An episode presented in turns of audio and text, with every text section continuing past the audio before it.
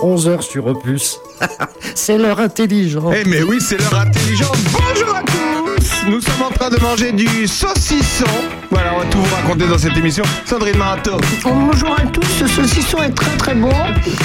Nous l'arrosons d'un petit euh, Verde organique, un vin euh, espagnol du meilleur effet. Voilà, je, ça va être, cette émission va être extrêmement intéressante. Bonjour chez vous, vous avez bien fait de passer l'heure intelligente sur Opus. Nous sommes avec vous pour agrémenter votre apéro d'infos chantantes, généreuses et culturelles. Ils sont les piliers de cette émission et sont les garants du niveau des verts espagnols aujourd'hui et de la culture. Sandrine Manteau, bonjour Sandrine. J'allais dire et du saucisson. Mais bon, François Jandot, salut François. Bonjour. bonjour à tous. Monsieur Jo est avec nous, salut Monsieur Jo. Bonjour Nouveau sociétaire, Monsieur Jo, depuis la semaine dernière. Oh, il a de la chance. Il a de la chance. Il a passé le casting, il a réussi le casting. On leur a proposé de passer à l'heure intelligente sur Opus. Et ils ont évidemment répondu présent. Gérard Layani, bonjour Bonjour. Il est auteur, compositeur, interprète. On a parlé de vous la semaine dernière. Non. Et pourquoi On vous le dira tout à l'heure. Ah. Voilà, il a notamment écrit la musique Requiem pour un fou, chanté par Johnny Hallyday. Oh, c'est incroyable. Entre autres. Et il est avec nous. On va faire un tour, un voyage dans le temps musical avec vous. Et ça va être. Voilà, merci beaucoup d'être là. On est honoré de vous avoir avec nous aujourd'hui. Merci à vous de m'avoir invité. Voilà, on parlera du week-end organisé par l'association du Soleil dans ma maison. C'est ce week-end Eh ben oui, parce qu'il y a un bal folk demain par Trio Cox. Il y a un conte cigane ce soir à la salle des fêtes de Charny. Et voilà, on aura évidemment. Euh, Guenièvre qui nous en parlera. Guenièvre. Guenièvre, Guenièvre, Guenièvre. Euh, on parlera de Courtenay. Julien Bardel sera avec nous pour la programmation du centre du pôle culturel de Courtenay. Ah oui, ça c'est une grande innovation, c'est un grand boom euh, dans, au niveau de, du Montargois, même à l'échelle du Montargois. Le baume du Montargois. Euh, Bernard Lecomte sera avec nous, évidemment, pour décrypter toute l'actualité euh, dans le quart d'heure de l'actu. On va parler de toute l'info locale et internationale et nationale.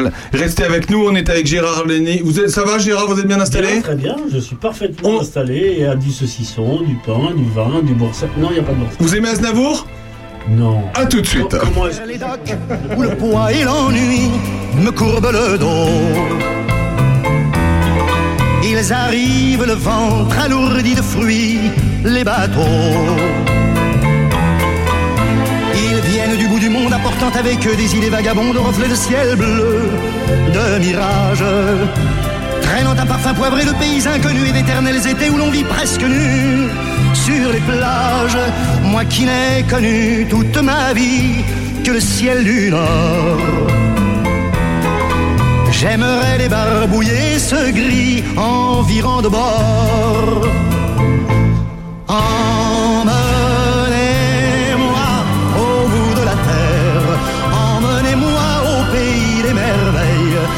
Semble que la misère serait moins pénible au soleil. La, la.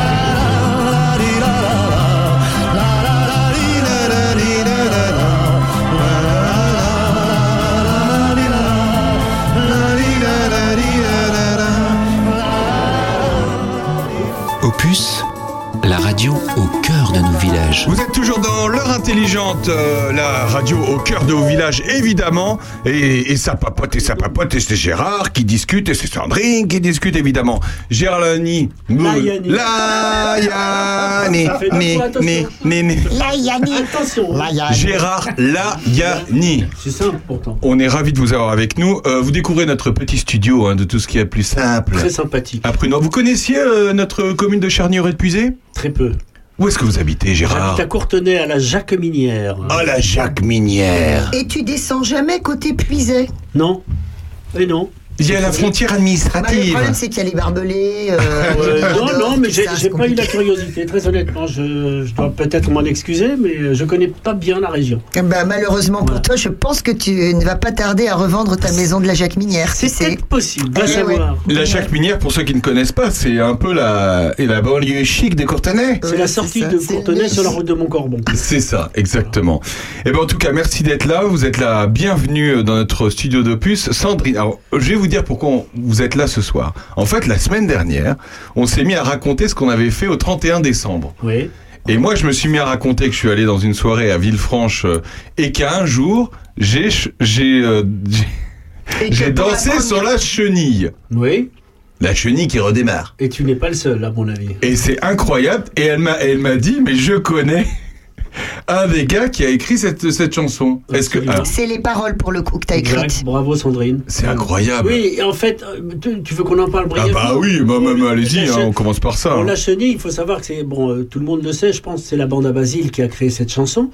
La bande à Basile était constituée de d'anciens comédiens dont je faisais partie, puisqu'on était ensemble dans le spectacle de Boublil, Schoenberg, Raymond Jeannot, Jean-Max Rivière, qui s'appelait La Révolution française au Palais des Sports avec le Martin Circus. T'avais Ah, quel, euh, t'avais quel rôle? J'avais le rôle de Robespierre. Ah, Il est pas classe, mon copain Ouais, pas mal. Il est pas classe On a fait, on a fait le Palais des Sports trois mois. Après, on a fait Mogador. Bon, bref. Et puis euh, le spectacle se terminant, euh, il avait- faut, il faut quand même euh, que tu restes un petit peu, ouvre une belle parenthèse sur ce spectacle, parce que c'est resté un spectacle mythique pour les gens qui connaissent la comédie musicale à la Oui, française. C'était magnifique, c'était un succès terrible. C'était guichet fermé euh, tous les soirs. hein. Tous les soirs. Le Martin Circus qui faisait un tabac. Moi, je regardais Gérard Blanc, je regardais Pesner, le soliste du Martin. J'étais baba, quoi. Franchement. le Est-ce que, excusez-moi, mais Martin Circus, il n'y a pas euh, quelqu'un des Martin Circus qui habite dans, sur notre commune, qui a habité ou ça me dit quelque chose sur Villefranche? Je ne sais pas, peut-être. Ça me dit quelque chose. Bah, hein. c'est toi qui peux savoir. Non, non, non, mais ça, ça- Blanc franchement, ça me dit quelque chose. C'est pas Gérard Blanc. Et, Monsieur et donc- Pisani. hein, comment? Alain Pisani. C'est pas Monsieur Pisani, Pisani Peut-être, peut-être. parle Alain Pisani? Un peu, peut-être, mais enfin, en tout cas, c'est sûr qu'il y a, je crois que je vois. Donc cette chanson, Donc, donc voilà. Donc, on se... Oui. Donc euh, on se retrouve avec euh, quelques copains à, à monter un groupe pour faire comme le Big Bazar à l'époque de Michel Fugain. ouais. Et à l'époque, Alain Boublil et Raymond Jeannot montent cette bande à Basile. Euh, et ils commencent à écrire des chansons. La première euh, chanson qui marche pour la bande à Basile, ça s'appelait Chanter français, danser français, chanter français, danser. Ah, J'adore cette chanson. C'était une bonne chanson qui fonctionnait bien. Trouve-la. Et tout d'un coup, euh, ils se disent on va leur faire un album, il leur faut des chansons. Et donc Alain m'appelle, puisque avec Alain Boublil on a écrit une quarantaine de chansons à l'époque. Il me dit bon, on est sur plein de chansons, est-ce que tu veux te joindre avec Raymond, Jeannot, et euh, nous aider à, à avancer sur euh, plusieurs chansons en même temps Et euh, Raymond Jeannot fait la musique de La Chenille. Et on cherche, on cherche une idée. Et moi, je me souviens, c'est ce que je te disais tout à l'heure, des colonies de vacances où on faisait des farandoles, on mettait les mains sur le voisin de devant ou sur la taille, etc. On tournait comme ça. Et j'écris pose tes deux pieds en canard et on démarre là-dessus. Alors c'est le pose tes deux pieds en canard qui a, C'est le premier jet. C'est incroyable. Oui, mais il faut dire que tu as été animateur de, de camps de, Oui, j'allais de dire. de, de colonies de vacances, de, colonies, centres aérés, voilà. de choses comme ça. Donc euh, ça m'a bien aidé à retrouver le naturel. puisé ce là-dedans. Parce que vous êtes originaire d'où, euh, Gérard? Moi, je suis né à Paris. Vous êtes né à Paris. C'est un Parisien. Euh, Je suis à Parigot, tête de veau. Et alors, que- mais qu'est-ce qui vous a amené à la musique et, et à la composition et à l'écriture? Alors ça y est. Alors on y va, hein, grosse Alors parenthèse. c'est hein. c'est le gros chapitre. Si tu veux, dans les années euh, 60, euh, avec mon frère William, mon frère aîné, euh, on est dingue des Shadows. Les Shadows, c'est Apache et FBI, c'est ce groupe mythique anglais qui joue euh, de la guitare électrique avec des Fender magnifiques. Bon, et euh, on commence à, à écouter ça par cœur, à essayer de les imiter. Donc, on commence à gratter de nos guitares chacun. Et puis, euh, je, je découvre à 16 ans que faire une chanson, ça peut te valoir euh, l'amitié ou le regard bienveillant des jeunes filles, tu vois. Ah. Euh, d'autant que, d'autant que quand tu es moniteur de colline de vacances, ça peut aider aussi avec les enfants. Donc, je commence à écrire des chansons, plus ou moins bien, plus ou moins bien ficelées. Et puis, j'ai la chance de d'aller dans un radio crochet à Toulouse, où mon cousin m'inscrit. Et je chante et je termine, je plus, quatrième, troisième. C'était télévisé ou pas? Enfin, Non, non, non, filmé. Non, c'était euh, Au d'accord. direct, euh, tu vois, tu avais le micro, tu te débrouillais. quoi. Ah ouais, Alors il y en avait qui chantaient a cappella parce qu'il n'y avait pas d'instrument. Moi, je chantais déjà avec ma guitare. d'accord. Et un jeune homme s'avance vers moi, jeune parce qu'il avait le même âge que moi. Ouais. Il me dit bonjour, je suis directeur artistique chez Vogue, j'aimerais bien qu'on se voit à la rentrée. Son nom d'ailleurs, il s'appelle Germinal Altenas. Il a fait une carrière depuis magnifique dans la publicité, dans le film, dans le, dans le cinéma. Et à l'époque, je, moi, je me dis, c'est pas possible, aussi jeune que moi, euh, il me raconte des histoires, le gars, quoi. Je vais pas le croire. Il me dit, si, si, il faut que tu viennes me voir en septembre chez Vogue. Je suis rue d'Hauteville à Paris. Et j'y vais quand même. Et finalement, il écoute mes premières chansons et il me fait signer mon premier contrat de, Ah, de disque. Donc j'ai 17 ans. C'est mon père qui signe mon contrat à l'époque. Ah oui, parce que j'étais pas, j'étais pas, voilà, j'étais mineur. Et donc on fait 2,45 tours chez Vogue. Bon, qui ont, qui ont fonctionné très très moyennement, pour être tout à fait honnête. Donc on est à quel, quelle On année est en, on est en 66, 67. D'accord? 67, je, le service militaire existant à l'époque, je pars à l'armée. Je me fais un an et demi de, de service militaire dans l'infanterie de marine. C'était j'ai- Ouais, c'était physique, c'était physique, mais j'aimais bien le sport, donc ça allait, ça me convenait encore. Mais par contre, j'ai eu, euh, à mon avis, la chance de rencontrer des orchestres de bal à l'époque, et j'avais envie tous les samedis, tous les dimanches, d'aller gagner 3 francs 6 sous, et surtout de perfectionner ma guitare et le chant. Donc je chantais tous les tubes de l'époque dans des balles le C'était quoi les tubes de l'époque C'était Monia, Peter Holm, ça vous dit quelque chose? Peter Holmes. eh ben, vous avez perdu, hein, vous remettez pas la. Il y avait, euh, il y avait plein- bon, il y avait les chansons d'Aznavour déjà, il y avait euh, Alain Barrière, il y avait Ma vie, il y avait des choses comme ça. Bon, et euh, donc je fais ça pendant quelques temps, et, et en revenant de l'armée, je, recommence ma collaboration avec Alain Boublil pour les disques Vogue, et là on commence à écrire pour Jean-François Michael, pour Petula Clark, pour, euh, puis moi je commence à, à écrire pour Marie Laforêt par exemple. Ah oui. Marie Ouais. Laforêt, j'arrive à avoir son téléphone, je sais pas comment. Et je lui dis bonjour Madame Laforêt, j'ai 18 ans, je vous ai écrit une chanson. Ah oui, ça s'appelle comment? Lui tu es laide. Elle, elle éclate de rire. et je lui raconte, je lui dis mais tu es laide, ce sont les cœurs d'hommes qui vont vous dire tu es laide. Viens- venez me la montrer. Bon, je vais la montrer, je vais lui montrer chez elle et elle m'enregistre cette chanson face face à disque festival. J'ai 18-19 ans quoi, tu vois donc. euh, Mais très- comment vous avez heureux, écrit cette chanson, par exemple, Tu es laide euh, Ah, je sais pas. Alors ça, franchement, tu sais l'imaginaire. co- Comment ça Tu vient conduis pas les choses. on va, on va- viennent, on va en écouter. euh, Oh, bravo. Es laide, laide, laide, bonne remplir des sous. Tu es laide, des sous. Heureusement qu'il y a de l'amour. Voilà, c'est comment comment moi ça m'a toujours fasciné comment on crée une chanson, comment on écrit une chanson. C'est enfin il y, a- il y a pas j'imagine qu'il y a pas Il y a pas de il y a pas de recette. notice hein, il y a pas de il y a pas Il y a, il y, a, il y a certainement des, des flashs que tu as comme ça spontanément, et puis après, avec le temps, avec le métier, tu apprends à gérer justement. À... Et c'est pas forcément euh, mieux, c'est c'est plus travaillé, quoi. Ouais, Sandrine. Euh, encore une fois, hein, il faut bien euh, avoir en tête que Gérard, il fait soit les musiques, soit les textes, soit les deux, soit il va avoir une collaboration sur les musiques, une collaboration sur les textes. Je crois en l'occurrence que La Chenille, c'est une collaboration pour le oui. texte. Oui, avec Alain Boublil. Voilà, qui- c'est ça. Qui signait à l'époque Franck Harvel. En fait, c'est des rencontres. Et Ouais. puis on se dit, euh, il y en a un qui se dit, euh, je vais écrire les paroles, l'autre la musique. Et Oui. c'est comme ça que ça fonctionne, Oui, en fait. C'est ça. hein. C'est-à-dire que à l'époque, euh, dans, dans les années 70, quand je, je reviens de l'armée et que je commence à écrire pour euh, les, les gens de chez Vogue, je propose des musiques. Et puis parfois, je propose des musiques et des bouts de texte. Et puis Alain écoute, il me dit tiens, euh, là, on devrait. Par exemple, on a fait une chanson, j'avais fait paroles et musique, ça s'appelait Je veux vivre auprès de toi pour Jean-François Michael. Bon, peut-être que vous, vous l'avez oublié, mais. euh, euh, ça faisait Je veux vivre auprès de toi. Bon, la, la chanson était pas terminée, mais euh, on a refait le texte ensemble. C'était en quelle année ça? C'était en 71. Bravo jardin que tu choisiras. Voilà, c'est ça. Je te protégerai du vent, de la pluie, de la pluie. Je te ferai un rempart de mes bras. C'est marrant parce que c'est une époque où c'était quand même hyper romantique les chansons, je trouve. Il y a, il y a quand même un. Moi, je trouve ça même passionné. Ouais. Il y avait des mélodies, il y avait. Bon, voilà, on arrivait à écrire des choses, quoi.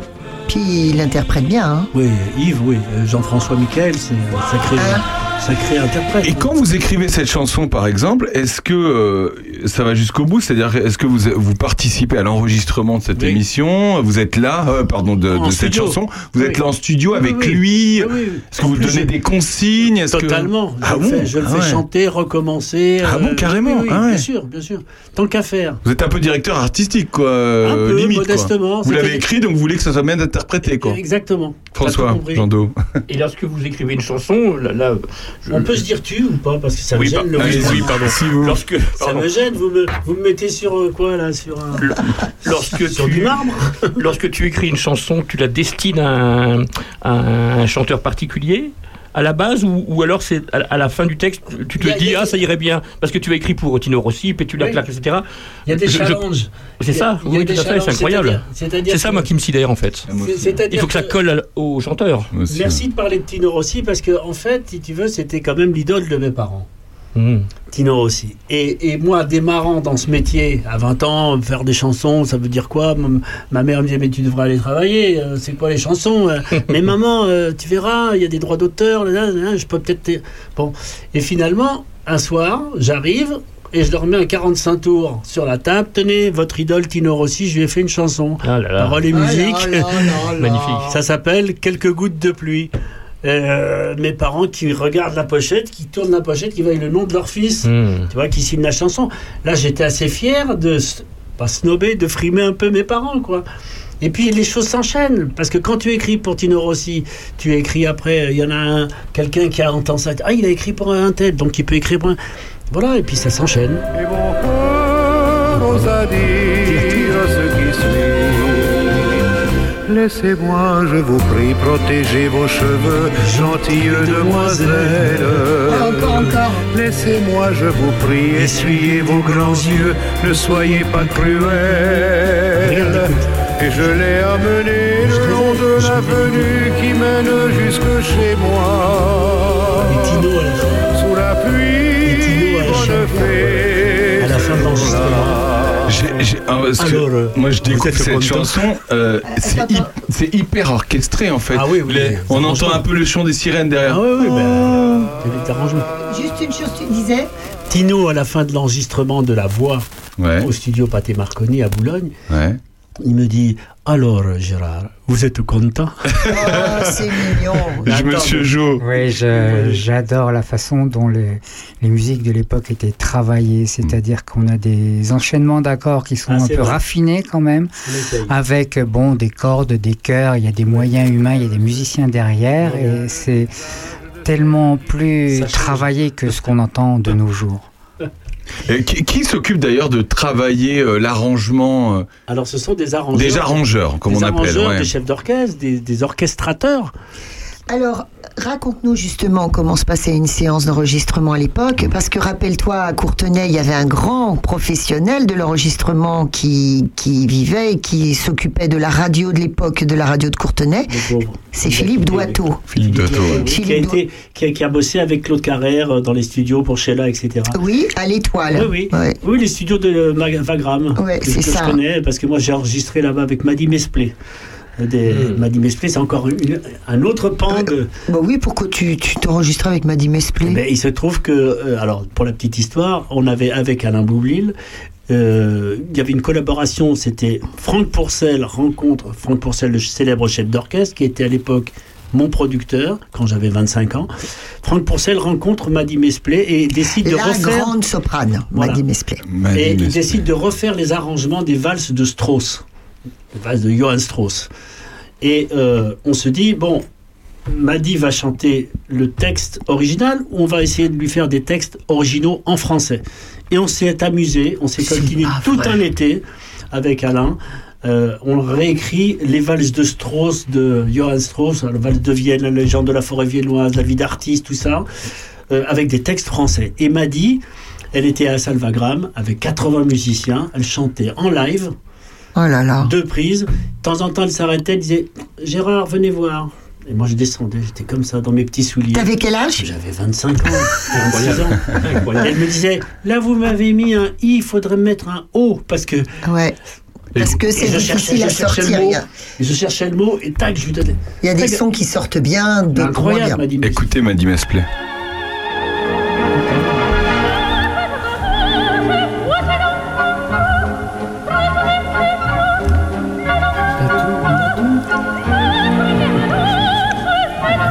C'est un extrait de la chanson chanson. Hein, Voilà. Formidable. Maddy Mesplé qui est toujours sur mon Sur mon appareil. Je confirme. Sur ma table de chevet, pour ainsi Je dire. confirme. Toujours. sur son. Reynaldo. Voilà, vous écoutez l'heure intelligente, on est euh, avec euh, Gérard Lani, on est, on est là, Yanni, la Yanni. On se retrouve dans un instant. Il n'y arrive pas. On va, Yanni, c'est facile. C'est facile. Bah, c'est facile, C'est facile. en plus. On se retrouve dans un instant avec- après une chanson que je ne connaissais pas qui s'appelle Chanter français, danser français De la bande à Basile. de la bande à Basile. Voilà. Restez avec nous. C'est la première de la bande à Basile. Eh ben voilà. C'est pas une chanson de GG. hein. Elle est super, moi j'adore. À tout de suite.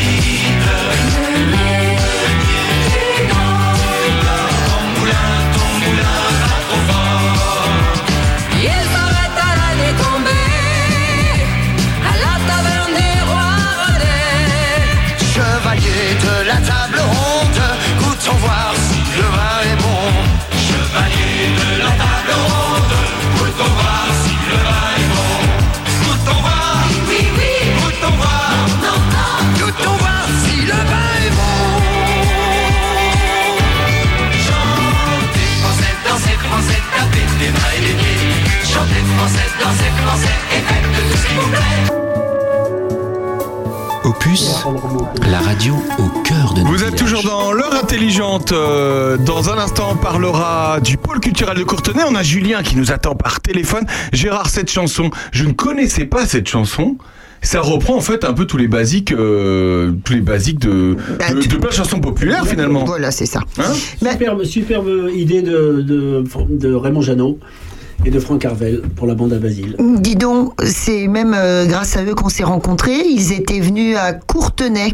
Oui, exact. Et c'est comme ça qu'on s'est qu'on s'est Exact, rencontrés. je crois oui, pardon. Non, mais je t'en prie. Je crois même qu'il m'avait fait l'amitié de, de me citer au moment de la chenille. Ah bah, est-ce que c'est normal Et, et dis-moi, euh, par ailleurs, euh, euh, tu disais quand même que dans cette bande à Basile, en effet, il y avait Julie Pietri dans la première formule, donc pas celle de Courtenay en l'occurrence, exact, mais exact, exact. Et depuis, elle a fait un joli chemin. D'ailleurs, on correspond toujours, on s'envoie des petits mots, bonne année. elle faisait Colombine. Vous envoyez Ouais. bonne année à Julie Pietri? Bah oui, hein. Alors là, dis donc. Elle faisait Si tu crois que je t'ai pas vu faire ta petite ingénue Absolument. avec Pierrot. Non, non. Il y en avait une qui lui disait ça. Oui, oui, et elle Alban. disait Allez, sois pas jalouse. Julien est avec nous par téléphone. Bonjour Julien. Oui, bonjour, bonsoir. Bonsoir, bonsoir Julien, merci d'être avec nous. On est dans l'heure intelligente, vous êtes, euh, euh, vous parlez à une radio qui se trouve dans Lyon. Bienvenue. Eh bien, c'est merci de m'accueillir. Ah, il a raccroché. Non, non, mais raccroche pas Sandrine est là. Sandrine est là. Merci Julien d'être avec nous. Écoutez, euh, Julien, euh, on a parlé de vous la semaine dernière dans l'émission parce qu'il Ah ouais commence à se passer pas mal de choses au pôle culturel de Courtenay et vous en êtes euh, responsable un petit peu quand même. Hein Bah, le directeur. Euh, oui, oui, je, je, bah, je, co- je collabore avec euh, avec Christelle Eke, qui est l'adjointe à la culture, qui est très dynamique euh, également, et donc euh, on a élaboré un programme assez sympathique, je pense. Oui. Alors racontez-nous comment ça se passe? Vous, vous êtes responsable du pôle de, euh, de Courtenay, du pôle culturel. Donc c'est vous qui programmez, c'est ça hein? Oui, oui, bah en fait, on, on m'a donné quelques directives euh, politiques pour me donner une orientation, notamment travailler en direction des jeunes, euh, proposer une programmation variée, éclectique et qui soit de qualité mais accessible au plus grand nombre. Donc j'ai essayé de travailler dans ce sens-là. Et, et comment euh, comment vous les trouvez? Comment vous arrivez à, à faire venir justement des groupes, euh, des, des compagnies de théâtre euh, à Courtenay? Parce que j'imagine Bah, qu'il y euh, y en a certains qui doivent vous demander où c'est quand même. Hein Alors euh, non parce que Co- Co- Courtenay est euh, connu pour sa sortie d'autoroute hein, quand même. Faut savoir. Courtonnet, connu pour sa sortie d'autoroute. Voilà. La numéro Non, non, mais, 17. euh, outre toute, euh, toute plaisanterie, non, mais je veux dire, on est à, on est à service euh, professionnel, etc., avec un petit peu de budget. Moi, pour ma part, j'ai, euh, j'ai un petit peu de réseau dans le, dans le, voilà, pardon, dans le secteur de, la programmation artistique, quoi. Voilà, que ce soit musique, théâtre, etc. Ça fait quelques années que je, je pratique, donc j'ai, je me suis euh, fait un petit réseau, euh, on va dire, euh, d'artistes. euh, qui, je sais, euh, feront largement le travail et dans des conditions tout à fait acceptables pour, euh, pour le budget de la ville de Courtenay. Quoi. Sandrine Manteau, Madame Sacha voudrait vous en parler. Oui, non, mais je voudrais présenter quand même Julien Bardet, euh, qu'on connaît bien nous dans le Montargois, mais vous là, ici, là, les Poyaudins, là, vous rigolez. Charny aurait puisé. Alors, euh, Julien Bardet, c'est l'ancien. euh, alors, comment on te dit par rapport à la communauté giennoise C'est pas La programmateur, communauté des tu faisais communes quoi? génoises, bah, j'étais directeur des affaires culturelles. Voilà, donc, directeur euh, des affaires culturelles. Je m'occupais de la saison culturelle et de Ah la coordination du, du centre culturel de, de la ville de, de Gien. Et puis, on a, il était également le président d'un gros festival de, de, de rock musicaire à Montargis pendant combien de temps? Euh, bah, j'étais membre actif pendant une dizaine d'années, j'étais président trois ans. Voilà. Et vous êtes à Courtenay depuis combien de temps alors à ce poste-là? Septembre. Ah oui, vous venez de débarquer, d'accord. J'ai demandé Voilà. à Julien d'être euh, au téléphone parce qu'ils viennent de sortir leur, euh, leur plaquette, leur petit dépliant qui est absolument magnifique et qui rend compte, en plus euh, avec une forme, sous une forme euh, très esthétique, qui rend compte de tout ce qui va se passer durant cette saison. Alors Julien, tu nous en dis deux mots? Ah bah oui, hein. Oui, donc euh, comme je vous le disais, donc on a travaillé sur une programmation euh, éclectique, euh, toujours en imaginant euh, de la transversalité avec euh, les services de la commune, les associations, les groupes scolaires. Euh, voilà, donc on va on va démarrer la saison avec euh, avec un quartet jazz spécialement concocté par Jean-Baptiste Laya, qui est un guitariste euh, euh, de- surtout de jazz manouche, mais qui a eu énormément de collaborations, notamment il a fait partie du trio gitan avec David Reinhardt et Christian Escoudé. Et donc, euh, il a invité euh, Johan Streba, qui est un clarinettiste euh, roumain. Ah oui. voilà, euh, donc euh, on, a, on aura du jazz de très haut niveau. euh, et donc, ils seront accompagnés de euh, Karine Gerbi à la contrebasse et Hervé Poulain qui à la guitare. Et ça Voilà, sera quand ça alors Alors ça, c'est le 27 janvier. 27 À 20h30. janvier, d'accord. Tout à fait. Faut réserver, hein, Julien, parce Ah qu'apparemment bah il ça faut part très l'idéal vite. c'est hein. de oui oui bah l'idéal c'est d'aller au centre culturel de Courtenay euh, à la médiathèque pour acheter des places quoi. Alors parlez-nous, euh, au, au passage, on fait une petite parenthèse sur cette salle. Cette salle, justement, elle est conçue et elle a été conçue pour recevoir euh, euh, des groupes et j'imagine que la qualité sonore est telle que ils doivent apprécier. Ah oui, il y a une très bonne acoustique dans cette salle. La salle de spectacle en tant que telle est une salle modulable avec un gradin de 150 places rétractables. On peut monter jusqu'à 250 personnes euh, donc euh, sur les gradins. Euh, la salle est très bien équipée. euh, voilà, c'est du matériel euh, de dernière génération puisque le, le bâtiment a été inauguré en 2019. Donc on a un superbe équipement culturel à Courtenay euh, qu'il faut absolument découvrir. Hein. C'est c'est pas réservé aux Curtiniens ou aux gens de, de la Comcom. Euh, D'ailleurs, on a pas mal d'usagers, que ce soit sur la médiathèque euh, ou à l'école de musique, ou même des spectateurs qui viennent de Lyon, puisqu'on est on est euh, on est voisins. Quoi, on est copains, Donc, on est euh, copains. Voilà. Ah bah oui, non mais c'est euh, historiquement d'ailleurs Courtenay euh, c'est partie de Lyon, hein, donc euh, voilà. C'est vrai un ce que vous territoire qui est entre deux, euh, qui est entre le Gâtinais et Lyon, et donc euh, voilà, mais c'est c'est à la, à la croisée des chemins. Et donc euh, ce centre culturel il est tout à fait adapté pour euh, pour euh, offrir un service public de qualité euh, à un grand nombre de personnes quoi. On était a une tous en Champagne. bien tenue euh, on a euh, voilà une belle école de musique aussi euh, avec euh, plus de 10 professeurs. On a il y a plus de 200 élèves. Donc c'est un centre culturel qui demande qu'à se développer. Et euh, voilà. Et puis donc cette année on a mis en place une programmation éclectique avec de la musique euh, jazz, euh, de la chanson avec Camille Baz-Baz le 31 mars, euh, du théâtre de masque avec le Chrysothéâtre et les Misérables. On a une manifestation aussi euh, le 10 juin euh, qui s'appelle à la- découverte du phare Est. Donc en jouant sur euh, le statut géographique euh, de Courtenay euh, dans l'est du département, l'est euh, de la région, euh, l'est de la 3CBO également, euh, la 3CBO qui est la Comcom. Et donc on projettera un film, euh, un, western interprété par des par des, des acteurs qui qui réalisent en direct les bruitages, la musique, etc. C'est un super spectacle. Ah, en direct, c'est marrant, ça. Ouais. En direct, voilà, les dialogues également. Et, Donc on est vraiment dans le, la tradition du théâtre forain, quoi. C'est génial. Voilà, et puis euh, donc sur une journée récréative avec des jeux, etc., etc. Voilà, il y a, il y a un, beatboxer qui s'appelle Coche, euh, qui fait de l'humour et du beatbox, donc plus à destination des jeunes. Et puis dans tout ça, euh, si vous voulez, euh, euh, on propose euh, des, des collaborations avec les établissements scolaires, et donc on, la ville de Courtenay offre euh, gracieusement donc les, des séances de spectacles scolaires. Ça c'est génial. Euh, pour notamment les Misérables, pour Coche également. Super. Euh, voilà, au collège, à l'école élémentaire. Donc, Sandrine voilà. Manteau. Ouais, Julien, il faut bien, euh, faut bien souligner que ce, cet équipement, euh, en effet, euh, très beau, le pôle culturel, eh ben, il fallait bien qu'il se réveille un jour et qu'il s'ouvre euh, et qu'il fasse parler de lui, et que c'était, c'est vraiment le challenge euh, que vous vous êtes donné euh, avec la municipalité, et c'est pour Oui, ça que tu as bah, été missionné.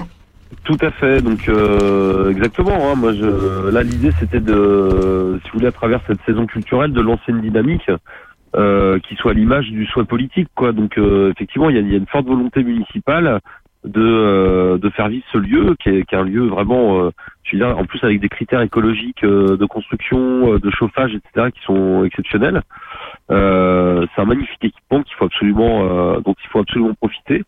Euh, et puis l'idée aussi, c'est d'ouvrir ce, ce lieu euh, à des initiatives associatives euh, autour du jeu, à des compagnies pour des résidences, etc. Voilà, donc il faut que ça soit un lieu vivant et, et avec un usage collectif, quoi. Voilà. Et Sandrine? Il faut qu'on mette des, pa- des, des programmes partout. Bah faut qu'on mette des programmes. Julien. Voilà. Ah bah j'en ai fait j'en ai fait imprimer 5000 donc euh, ça devrait euh, on devrait couvrir euh, une partie du territoire quand même. Où est-ce qu'on on on peut aller voir ça sur internet J'imagine? Il y a, il y a Alors, quoi? Il y a vous un aller sur le Facebook, site de la ville. Ouais. Bah, alors il y a un Facebook qui s'appelle Pôle culturel euh, et associatif de Courtenay. C'est nouveau ça. J'y vais du suite. Oui, Tu me l'as nouvelle même pas page. dit. Tu me l'as même pas Eh dit. ben, non, mais parce que c'est Christelle qui l'a créé. Donc Christelle Ekel, l'adjointe à la culture, qui, Christelle. avec qui je collabore très bien, euh, euh, qui l'a créé il y, a, il y a un jour ou deux. Donc, Ah euh, bon, d'accord. Donc ça s'appelle comment Rappelez-nous. pour avoir un nouvel article dans le journal cette semaine. Pôle, culturel et, associatif de Courtenay. Pôle culturel et associatif de Courtenay. Là, vous avez Voilà. tout le programme. Vous allez sur cette page et vous avez tout le programme. Alors là, là, c'est c'est- donc c'est une page qu'on vient de créer, donc on est en train de l'alimenter. Par contre, vous pouvez retrouver le programme en version numérique sur le site de la ville de Courtenay. D'accord. Sur le site Voilà. euh, directement. On est, en, on est en studio. Je sais pas si vous le connaissez, mais il s'appelle Gérard Layani. Il est auteur-compositeur, hein. Et, et Gérard, qu'est-ce que ça vous fait de voir? Ah, Vous habitez Courtenay. Qu'est-ce que ça vous fait de voir que votre pote culturel est en train de bouger hein, je euh, suis ravi, mais dix fois ravi, cent fois ravi, parce que je trouve que c'est un bel endroit, c'est en plein centre-ville, on peut garer sa voiture facilement, et en plus de ça, s'il y a des conditions de son et, euh, et de confort qui permettent à, à- à différents artistes de s'exprimer, je trouve ça magnifique. Je pouvais pas rêver mieux, parce que ça me donne même envie de venir chanter mes chansons. Ah, Voilà. tiens, bah, tiens. Écoutez, on, en- rendez-vous. On en Ça va. reparlera. Julien, je précise que Gérard est, est, voilà, est, est le compositeur de Requiem pour un fou. De Ah Johnny oui, bah alors, euh, Voilà. il faut absolument que je, on se rencontre, monsieur Layani. Voilà. Avec Voilà. grand plaisir, Julien. Bon, en tout cas, merci beaucoup, Julien. Vous nous avez donné envie de quitter notre département pour se rendre à Courtenay. Mais on ne sait pas si vous êtes invité. Hein. Bah, on, on va venir. En tout cas, euh, en tout cas, j'insiste vraiment sur le concert du 27 janvier euh, à 20h30 là au pôle culturel parce que c'est, ça va être du jazz de très haut niveau et vraiment accessible à toutes les oreilles. J'insiste là-dessus. C'est d'ailleurs euh, ce qui a le, souhait, hein, c'est que cette programmation soit accessible en termes de propositions, mais aussi en termes de tarifs. La municipalité a revu les tarifs à la baisse. Le plein tarif pour tous les spectacles qui sont présentés cette année est de 10 euros. On a un tarif groupe à 8 euros. Vous constituez un groupe de euh, donc euh, 10 personnes et vous on réduit à 8 euros. Un tarif réduit à 5 euros et on a aussi imaginé un tarif senior à 8 euros. Euh, donc voilà, on est sur des tarifs vraiment très très accessibles Ouais, ça, c'est- euh, ça, et avec bien un super fait ça. accueil technique. Ça, c'est bien Voilà. d'avoir fait ça. Non, mais Julien Bardet, il faut que tu arrêtes tout de suite. On a l'impression que tu fais les marchés. Oh. Ah bon D'ailleurs, à Courtenay, il y a un très très beau marché le jeudi. alors- Allez au marché de Courtenay le jeudi. Ah, bah oui, Euh, bonne idée. Ou profiter gracieusement de la médiathèque de Courtenay, euh, puisque le- elle est gratuite la médiathèque. Ok, il n'y a pas de droit d'inscription. Euh, donc venir un samedi pour s'inscrire à la médiathèque et acheter des places, c'est tout à fait possible. Eh ben, c'est formidable. Mais on est en cours de réflexion sur euh, évidemment le fait de proposer euh, des ventes euh, à distance. Ça n'est que le début à Courtenay. Merci Tout beaucoup. Julien d'avoir été avec Il n'y a nous. pas de quoi. Bah, merci à vous. euh, Merci pour l'invitation. Et puis, euh, Merci. je, je, on- on peut écouter votre euh, émission podcast? Ah bien sûr monsieur. Ah, ouais, c'est Le bien ça. podcast, bien sûr, sur SoundCloud, sur Apple Podcast, sur Google Podcast, sur, sur euh, tout les podcast. Tout, tout, tout podcast. Ok, super. Voilà. Merci beaucoup Bon. d'avoir été avec Merci nous. à vous. On vous souhaite tout le succès de votre dynamisme. En tout cas, ça se, euh, c'est, vrai- c'est vrai que ça donne envie. Hein. euh. Vous êtes jeune, vous avez quel âge, Julien? Euh, J'ai 42 ans. Vous avez 42 Je- ans. je suis Vous vieux êtes pour marié, certains, jeune pour vous d'autres. êtes marié, vous êtes... Péco, euh, Alors j'ai euh, j'ai deux enfants et je suis euh, je suis paxé. Vous êtes paxé, deux enfants. Merci, bonsoir, Julien. Allez, au revoir. Merci beaucoup, Julien. À bientôt, en tout cas. À bientôt. Au Au revoir. revoir, merci. On se retrouve dans un instant. On est toujours avec Gérard Layani. On se retrouve juste après Julie. Julie, c'est. Serpent de bille. Ève, lève-toi. Ça, c'est une chanson. Bah, c'est Julie. Ouais, mais c'est une chanson de Jean-Michel Perrias. À tout de suite. Amour dessine sur la pierre les mots du premier jour, saveur amère de m'interdit à goûter que Dieu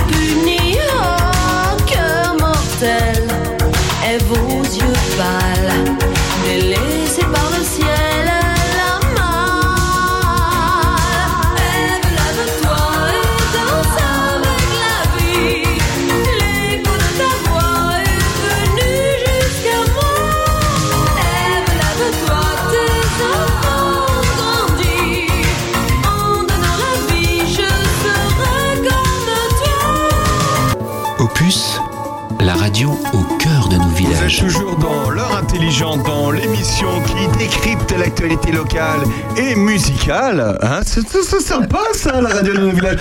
On est toujours avec euh, Gérard Layani qui connaît très bien Julie Pietri, puisqu'il lui souhaite bonne année, bon anniversaire non, tous c'est les le ans. contraire. Oui, on se connaît, on se connaît depuis un certain temps, oui. Comment elle est Julie Pietri? Ah, elle est très talentueuse, elle a beaucoup de sensibilité, euh, bon, féminine euh, euh, à souhait, euh, voilà. C'est un artiste, une artiste qui est totalement accomplie aujourd'hui. Elle démarrait euh, à l'époque dans la bande à Basile et puis elle a fait son chemin après tout. Donc comme elle a fait partie de la bande à balise. Oui, à la, la oui. Basile. Dans la bande à Basile. Euh, c'est, excusez-moi, c'est vin portugais, espagnol. Oui, c'est ça, oui. la Vocidas. Voilà. Sandrine Manteau.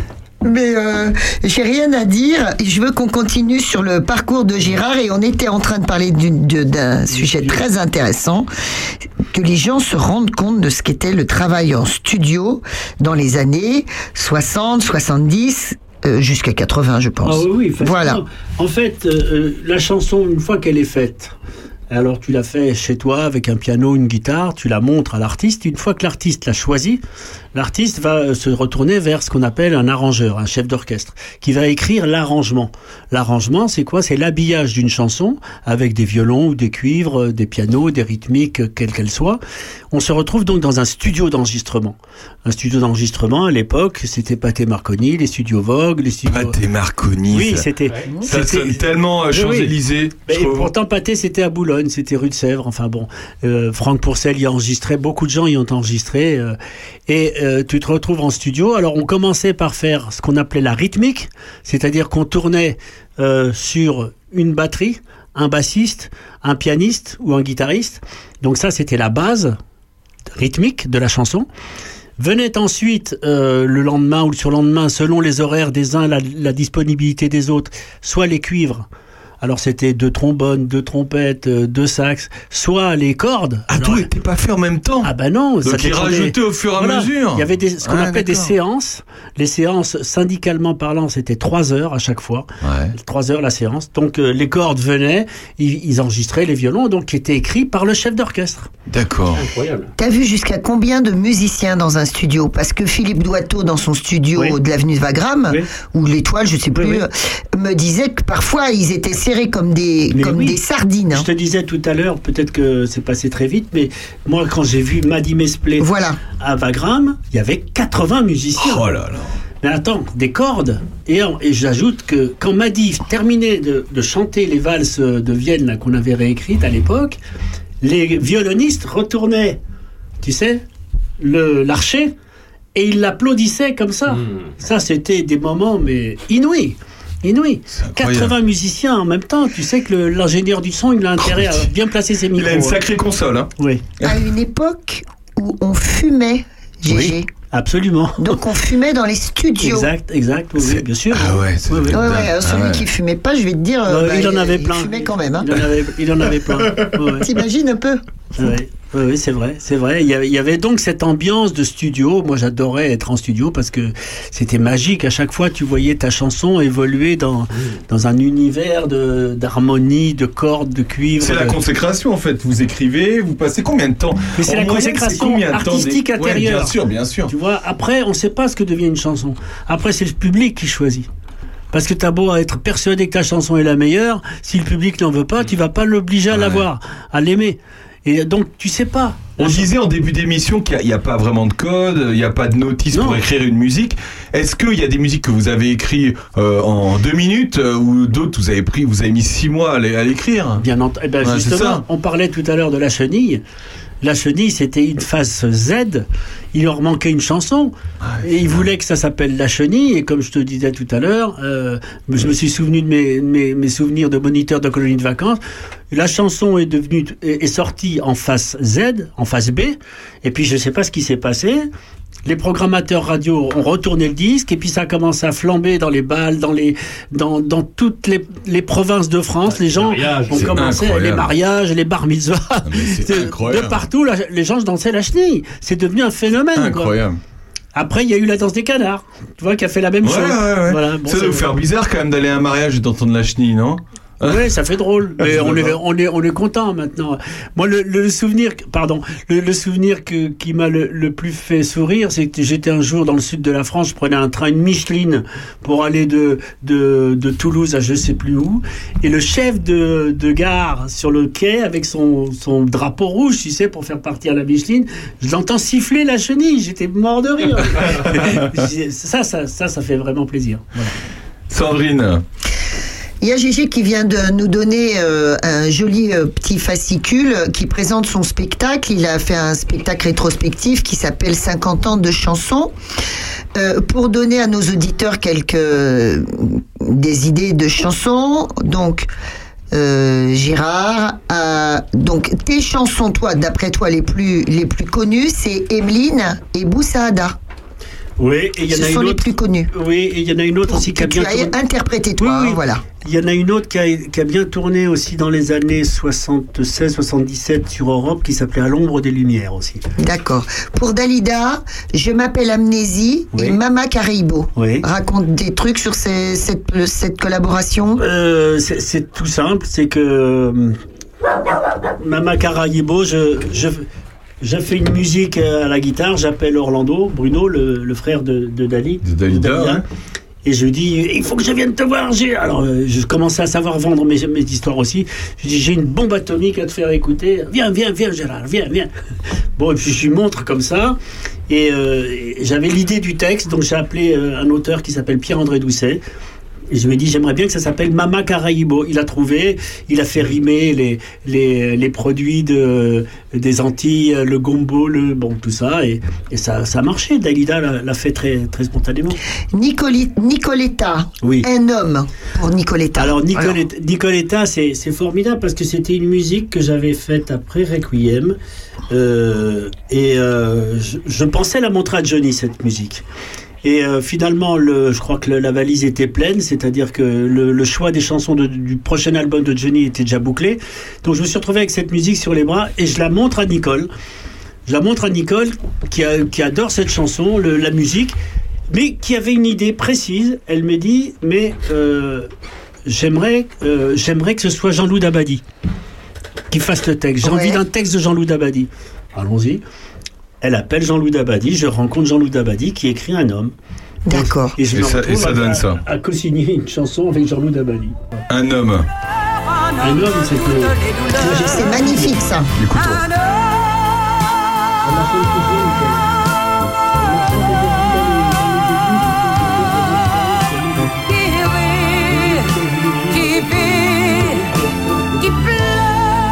Elle la chante encore, hein, la vous disiez, hein, ça, ouais. Elle la chante avec des chœurs de gospel. Ouais. Magnifique. Et puis alors bon, tu viens de nous parler de Johnny Hallyday. Donc mes garçons, est-ce que c'est maintenant qu'on fait le gros morceau de Johnny? Non. Comment ça s'est passé? Racontez-nous parce que c'est quand même. bah, c'est une histoire, c'est une histoire à dormir debout. À dormir debout. Je suis chez Hervé Villard. On est au mois de mai, juin, je sais plus. Je montre des chansons à Hervé Villard. Quelle date à peu près? Dans les années 60, euh, 10 75, je dirais. Voilà. 75, chez Hervé Villard, il y a une dame blonde, jeune personne, que Hervé me présente, qui me dit Je te présente Marie-France Serra, qui va être éditrice chez Tréma. Tréma, c'était la maison de disques de Michel Sardou, gérée par Jacques Revaux, célèbre compositeur qui a écrit tout- tous les tubes de Michel Sardou, et Régis Tallard. Et donc, euh, Hervé me présente gentiment Marie-France. Marie-France me dit bah, si vous avez des chansons, venez me voir à la rentrée, j'aurai mes bureaux. La rentrée arrive en septembre. Je fais une musique au piano pour changer un peu, parce que moi je faisais toujours mes musiques à la guitare, mais je m'étais mis un peu au piano. Et j'amène ma musique à Marie-France qui trouve ça bien. Elle me dit bah, tiens, on va aller voir Jacques Revaux dans son bureau. C'était le bureau à côté. Jacques écoute ma musique. Il prend le téléphone et il appelle Gilles Thibault devant moi. Et il dit euh, Gilles, euh, j'ai une musique intéressante, j'aimerais bien te l'envoyer. À l'époque, on envoyait des, des petites Mais bandes comment vous faisiez justement à l'époque Quand vous dites vous, j'arrivais avec ma musique, vous mettais- arriviez avec quoi Avec une bande magnétique. Ah oui. Tu vois, j'avais un Revox, je sais pas pour ceux qui s'en rappellent, c'était les, les premiers magnétophones à bande deux pistes. On pouvait faire du recording dessus, pour faire une deuxième voix, une troisième voix. Bon, bref, j'arrivais toujours avec une bande magnétique. Et si on voulait, bon, je pouvais aussi la chanter en direct. Mais j'ai connu aussi cette période. hein. Je chantais par exemple pour Sheila, devant Claude Carrère avec ma guitare. Et il me disait, t'en as une autre? Et hop, j'en faisais une autre. Tu vois, bon, c'est- c'était comme Donc ça. en fait, vous arrivez avec, euh, Avec au une bande piano. Requiem pour Oui. un fou, c'était au piano, votre voix et, et au voilà, piano. Voilà, et donc on envoie la musique à Gilles Thibault. Gilles Thibault, 15 jours après, m'envoie un texte qui s'appelle Fou d'amour, qui commence par Je vous préviens, n'approchez pas, etc. Moi j'avais écrit un premier texte, c'était euh, l'histoire du gars à qui on avait volé sa moto, euh, j'étais en colère, je sais pas, bon, ça avait peut-être dû le- l'inspirer vaguement, mais enfin bon, la colère en tout cas était dans la chanson. Et euh, quelques temps après, il me dit non, on va pas l'appeler euh, Fou d'amour, on va l'appeler ça Requiem pour un fou. Mais puis tiens, je vais t'envoyer d'autres textes, tu choisis s'il y a quelque chose qui t'intéresse, regarde. Je prends dans ces textes un autre texte qui s'appelait Chien de paille, et là-dessus je fais une musique. Et on amène tout ça à Jacques Revaux, qui était, alors pour la petite histoire, comme il était producteur de Michel Sardou, tout d'un coup il avait euh, pour mission de produire le prochain album de Johnny. Parce que Johnny et Sardou à l'époque, ils se tiraient l'amour, passez-moi Ils étaient pas l'expression. encore copains. Oh, je, je sais pas, ça je pourrais pas en juger. Parce mais- qu'ils ont été grands, grands, grands amis à un moment oui, donné. mais enfin bon, à l'époque, si tu veux, Sardou vendait beaucoup de disques et Johnny, Ouais. je pense qu'il il en Je prenait crois un qu'il peu était ombrage. un peu dans le creux de la vague voilà, à ce voilà, moment-là. hein. voilà. Et donc, euh, et Jacques Revaux envoie mes deux chansons à Johnny et produit l'album qui s'appelle Derrière l'amour. Et euh, il me met. Alors, Roger Loubet fait l'arrangement des Requiem pour un fou, des chiens de paille. Quand on écoute, ils sortent à 45 tours face A, face B. Requiem, chien. Il y a Barbelivien qui était à l'époque un copain aussi qui, qui, qui m'appelle, qui me dit Mais attends, c'est jamais arrivé, face à face B, Gérard, tu te rends pas compte, mais c'est magnifique. Et c'est vrai, je, je venais de me marier tout d'un coup, c'était le, c'était le, tu vois, la, la bénédiction divine, quoi, le pactole qui m'arrivait, tout d'un coup, ça marchait, quoi, c'était formidable. Et puis là-dessus, pour, pour la petite histoire, il y a Michel Mallory qui m'appelle, il me dit, dis donc, euh, j'ai un texte, tu veux pas essayer Tu veux pas essayer de faire une musique? Il m'envoie son texte, ça s'appelle Rendez-vous en enfer, et donc je me suis retrouvé avec trois titres sur cet album de Derrière l'amour. Donc j'ai formidable, un conte de fées. Un conte de fées, hein, mais vraiment, c'est authentique. C'est un très bel album. Hein. oui, oui, c'est un des vraiment plus beaux album. albums de Ah Johnny. oui, oui, c'est un des Derrière plus l'amour, beaux. Il y, a, hein. il y a des chansons magnifiques, c'est arrangé, mais de main de maître. Alors il y avait Roger Loubet, il y avait Hervé Roy, il y avait et il y avait la patte de Gilles Thibault et s'il m'entend, je dis encore toujours à chaque fois que je vois euh, je- euh, pas Gilles Thibault, la patte de, de Jacques Revaux qui réalisait. Ah À chaque fois que je vois Jacques, je le remercie toujours Mm. pour pour ses choix.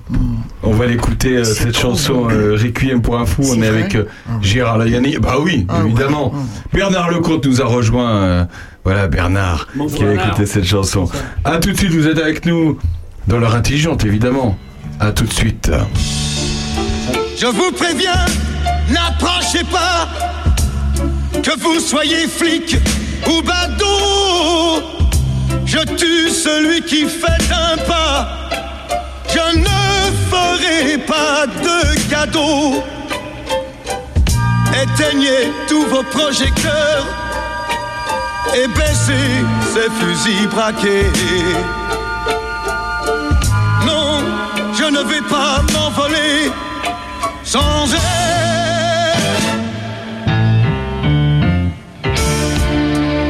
Dites au curé, dites au pasteur qu'ailleurs ils aillent se faire pendre. Le diable est passé de bonne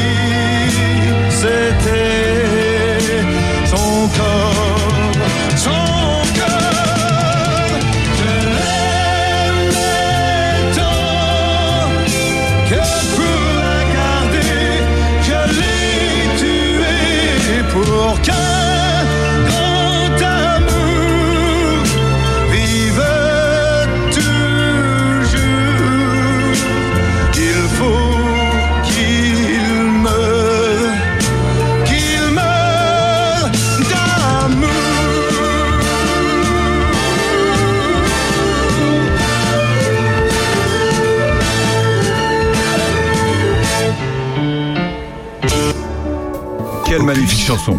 La radio au cœur de nos Vous villages. écoutez Opus, la radio au cœur de vos villages. Et cette chanson.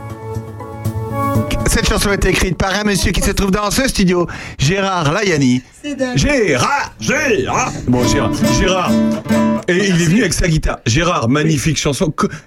C'est, excusez-moi, mais comment ça vous est venu? C'est une chanson, c'est une question débile que je vous pose, mais comment on écrit une chanson C'est un texte fort et ça raconte des choses. Sandrine Rousseau était là pour nous en parler.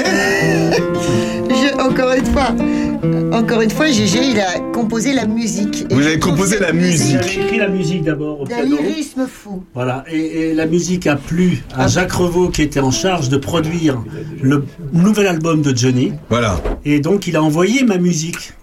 Et vous aviez fait ça au piano. Là, vous avez votre guitare, donc Oui, oui. vous avez commencé par. Euh, non, j'ai commencé par. euh.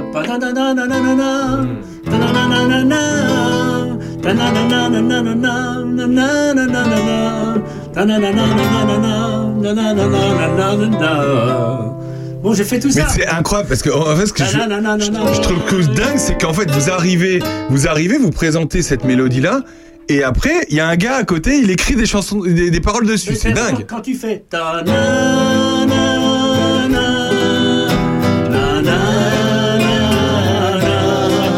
quand tu fais ça, t'as le parolier qui dit qu'est-ce que je vais écrire? Euh, C'est chaussettes noires. Non, ça peut pas aller. Et qu'un fou, mais par amour. C'est incroyable. C'est incroyable. Alors, Jo nous a rejoint, euh, Monsieur Jo avec sa guitare. Il y a deux guitares. Ouais, donc Il y a Gérard sa guitare, il y a Monsieur Jo et sa guitare. Et alors, ce n'est pas prévu, pour tout vous dire. Et il y a Bernard Lecomte qui est là, qui n'a pas sa guitare. Qu'est-ce qu'on pourrait faire en mi, les gars?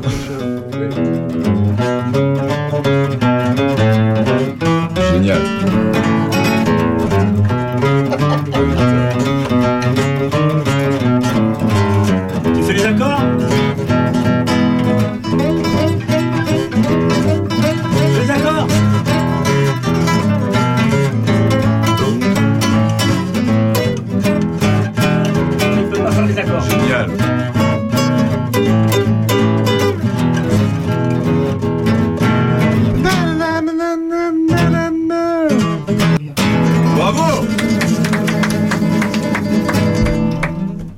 Une chanson que vous voulez nous interpréter euh, Je sais pas, un truc. euh, allez, Gérard.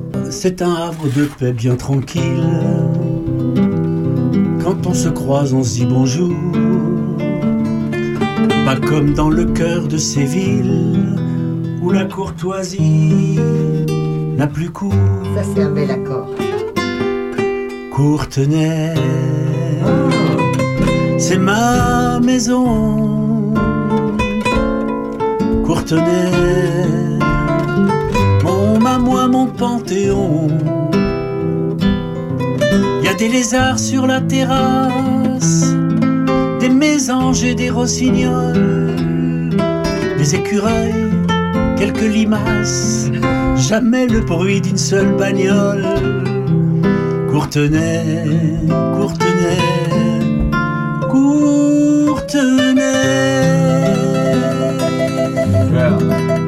Cela fait court. C'est magnifique, c'est magnifique, bravo, bravo. Non, non, mais je veux dire, aujourd'hui encore, il y a des accords qui vous viennent, des mélodies qui vous viennent. Hop, vous prenez votre guitare, hop, c'est parti. Guitare au piano, oui, oui. Ouais. Là, je, suis en- je viens de terminer une chanson pour une jeune chanteuse qui habite à Sens, qui va venir faire la voix, euh, parce que j'ai trouvé une idée.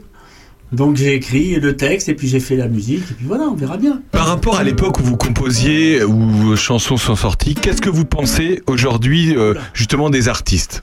Euh, Je, je trouve que euh, bon, je vais me faire peut-être quelques ennemis, mais je partage l'avis de Joe qui disait tout à l'heure que euh, avant, autrefois, même si on va pas tomber dans le comment dire dans le, tu vois dans le, la morosité d'hier et ni, ni être passéiste, mais je pense qu'il y avait des mélodies et il y avait des textes Absolument. Ouais. qui étaient là. Euh, il suffit de, de- de reprendre le répertoire de Léo Ferré à Jacques Brel en passant par Brassens, Aznavour euh, et d'autres, et on se rend compte très facilement qu'il y avait des vraies chansons qui existaient. Aujourd'hui, quand tu discutes avec de jeunes musiciens qui ont certainement un talent euh, que j'avais peut-être aussi à l'époque, on me parle de son.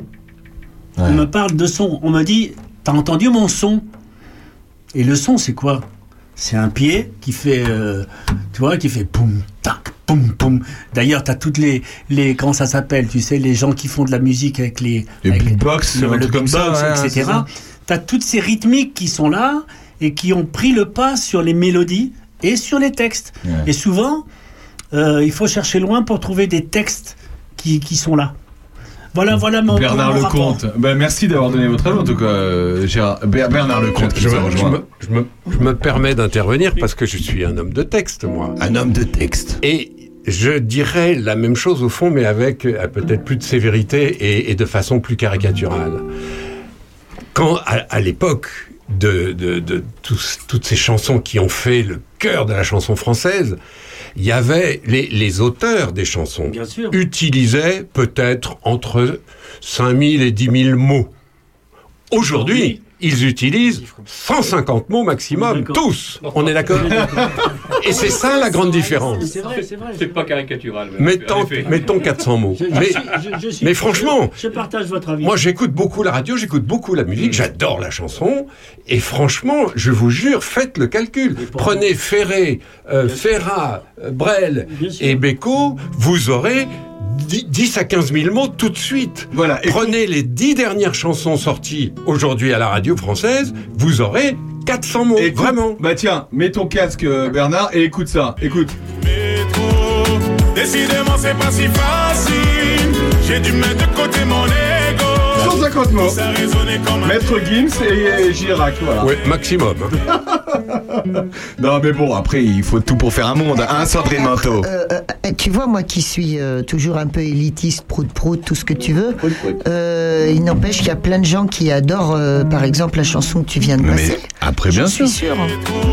Ce sont des belles voix quand même. Hein. facile. Là, pour le J'ai coup, dû on a mettre deux de belles voix, mes, mes garçons. Hein. Tout ça résonnait comme un dieu. Non, mais bien sûr, c'est un mauvais exemple. c'est vrai que. Chirac et, Ah là là là parfaitement. là. Non mais c'est un mauvais exemple parce que je parlais juste des, des paroles évidemment Ouais. mais effectivement c'est des artistes et puis on les aime d'ailleurs c'est pour ça que c'est on le passe Mais je finis, euh, ça, ça, c'était sur les paroles, sur le plan de, de- de la musique, franchement, euh, c'est pas être un vieux con que de dire qu'il y a une, une vingtaine ou une trentaine d'années, il y avait systématiquement des belles mélodies, On est des grandes mélodies. Et aujourd'hui, il y a du rythmique, il y a du son, il y a du boom boom, il y a des trucs qui sont d'ailleurs vachement sympas, mais euh, c'est plus de la grande mélodie. ça c'était de la mélodie. Vous plus de controverses qu'on caduque ou qu'on débutant. petit con La dernière averse, vieux con des neiges d'antan petit con la dernière vieux con des neiges d'antan. Tung, tung. Euh, Bernard Bernard le grand Bernard tu connaissais Gérard? Non, je connais ses chansons à l'évidence et certaines par cœur, mais euh, lui, non, c'est un plaisir de le rencontrer. Réciproque. réciproque réciproque Euh, vous connaissiez euh, Bernard Lecomte Gérard? Non. Non Non, moi je suis un, un vieux journaliste qui s'est passionné pour le Vatican et pour le Kremlin. Très bien. voilà Et donc j'ai et fait c'est une hyper trente- tendance en ce moment Et en ce moment, c'est pas mal parce planche. entre la mort de Benoît XVI et la guerre euh, en Ukraine, je m'ennuie pas. Euh, Voilà. c'est pour ça qu'il revient d'ailleurs de. C'est pour ça que t'es en costard, tu reviens de LCI. Raconte-nous comment ça se passe chez LCI. Eh ben, on s'en fout, c'est pas chez grave. LCI, c'est- c'est compliqué parce que les chaînes Ah. d'infos sont pas comme les grandes chaînes. Euh, là, on a enterré Benoît XVI, c'était sur France 2. Et là, vous voyez d'un seul coup la mécanique énorme. Euh, Quelqu'un vous appelle pour euh, préparer ça, et puis ça, et puis votre taxi, et puis votre truc. Et est-ce que vous pouvez parler de ça? C'est extrêmement organisé, c'est très sérieux, c'est très professionnel. Les chaînes d'infos, c'est beaucoup plus rock'n'roll. C'est- T'es t'es dispo dans 5 minutes? Et les chaînes info C'est à peu près ça. Alors je leur dis bah oui, mais vous savez de Charny euh, euh, au point du jour à Boulogne, il va, il va me falloir quand même euh, deux heures. hein. Au moins, Faut il pas connaît exagérer, Charny, c'est bien. Oui, non, c'est moi qui le rends pas.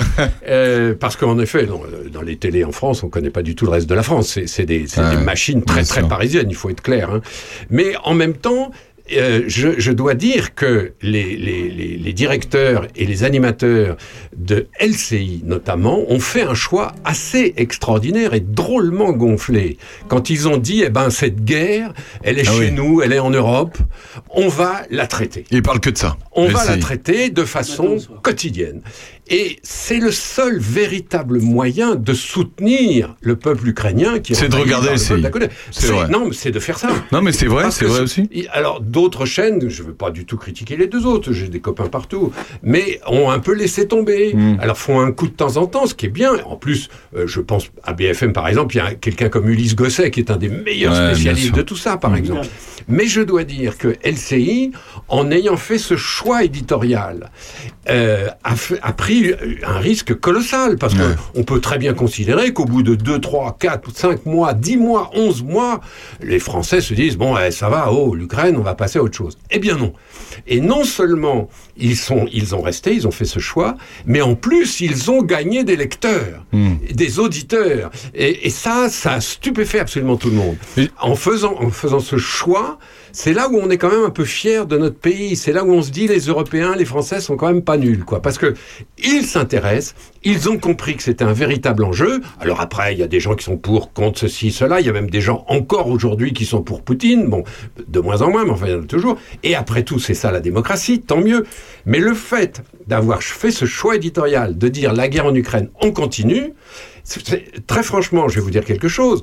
Moi, je pourrais rester dans mon coin à Charny tranquille, dans mon jardin, à, faire des, des bouquins.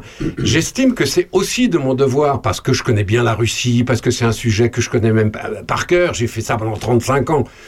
Eh ben, j'estime que c'est de mon devoir de- de- Ouais. d'accepter des invitations à parler de ça. C'est ce que j'ai fait donc euh, avant-hier. C'est ce que je, je fais deux trois fois par semaine. Euh, et Dieu sait que ça me coûte en temps parce que franchement, quand vous arrivez à Paris en voiture, maintenant c'est l'enfer intégral. L'enfer. C'est épouvantable. Mais voilà, c'est pour ça que on est un certain nombre d'ailleurs à considérer qu'on est un peu utile sur ce coup-là, parce que une guerre au cœur de l'Europe, c'est extrêmement compliqué. On en a souvent parlé à ce micro dans le quart d'heure de l'actu, et C'est vrai que c'est très compliqué. Euh, C'est pas comme ça un type qui fout sur la gueule d'un autre. Ça, c'est géopolitique, c'est économique, c'est religieux, c'est euh, c'est très très complexe. Et, et notre boulot à nous, les journalistes qui connaissons un peu ça, ben, c'est justement d'aider à ce qu'on comprenne un peu ce qui se passe. Et rien que ça, ben voilà, c'est pour ça que je fais beaucoup d'allers-retours en ce moment. Et il fait beaucoup d'allers-retours. Et puis, si je peux me permettre, c'est bien parce que que tu continues à travailler, il faut que tu prépares ta retraite. Et Dieu, sait, et Dieu sait si en ce moment. euh, Ah, oui, la retraite. On en parlera dans un instant de la, de la, de la retraite. Je voudrais qu'on parle du- d'une chanson avec, euh, avec Gérard. Avec, euh, avec, Gérard, avec Gérard. Gérard. Il est en train de ranger sa guitare, euh, Gérard. Et voir. franchement, franchement, le Requiem pour un fou, c'est quand même Ouais. une des chansons les plus incroyables de ces Ouais. dernières décennies. hein. Ouais. C'est- Dès, dès qu'on entend l'accord du début, tout le monde s'a- s'arrête et on écoute hein, quand même. Et Gérard, je voudrais qu'on parle d'une chanson euh, de votre. Alors, en fait, il y a un. Là, vous, quand on est arrivé euh, au début de l'émission, vous m'avez donné un CD qui s'appelle euh, Gérard Layani. C'est normal, c'est maintenant. Un petit jeune qui démarre, oui. Euh, Un petit jeu qui démarre. Il y a votre euh, photo. Vous avez quel âge sur cette photo d'album là À ton avis, oh, j'ai- oh, il est méchant, il est méchant. Non, mais 18 c'est- ans. Ça, c'est pas non, sympa. non, non, mais c'est pas- pas 18 ans. sympa. Mais je sais que vous aimez en rigoler, c'est pour ça que je me permets. On me présentait dans les petits cabarets, les, les cafés euh, où j'allais chanter euh, à Paris. On me présentait en disant Il a 18 ans, il n'est pas du tout yéyé, il vous chante ses propres chansons. Voici Gérard Layani. C'est c'est que quand vous retournez l'album, vous avez Gérard euh, en pull en pull coloré, ça fait yéyé. Hein. Ah ouais, Il y a une chanson qui s'appelle. On va parler d'une chanson, ça s'appelle Emeline. Yes. C'est- Est-ce que vous pouvez nous parler de cette chanson? C'est la 20 de l'album. Euh, et ça s'appelle Emeline. Emeline, c'était euh, c'était en fait euh, un slow que j'ai enregistré dans les années 80, euh, qui a beaucoup tourné sur euh, énergie et qui, qui était un slow qui était programmé par beaucoup de, de disques jockeys dans les clubs. Donc ça draguait sec sur ce slow-là. Ah, ça drague sec. Donc celle-là, vous avez composé la musique aussi Oui, et. Pierre- Pierre-André Doucet a écrit le texte. Et a créé le texte. Voilà. Bon, et ben on va l'écouter cette musique, ça vous Avec dit grand plaisir. Ça vous dit Oui. On se retrouve juste après. Il y a Bernard, il y a Sandrine, il y a François. À tout de suite.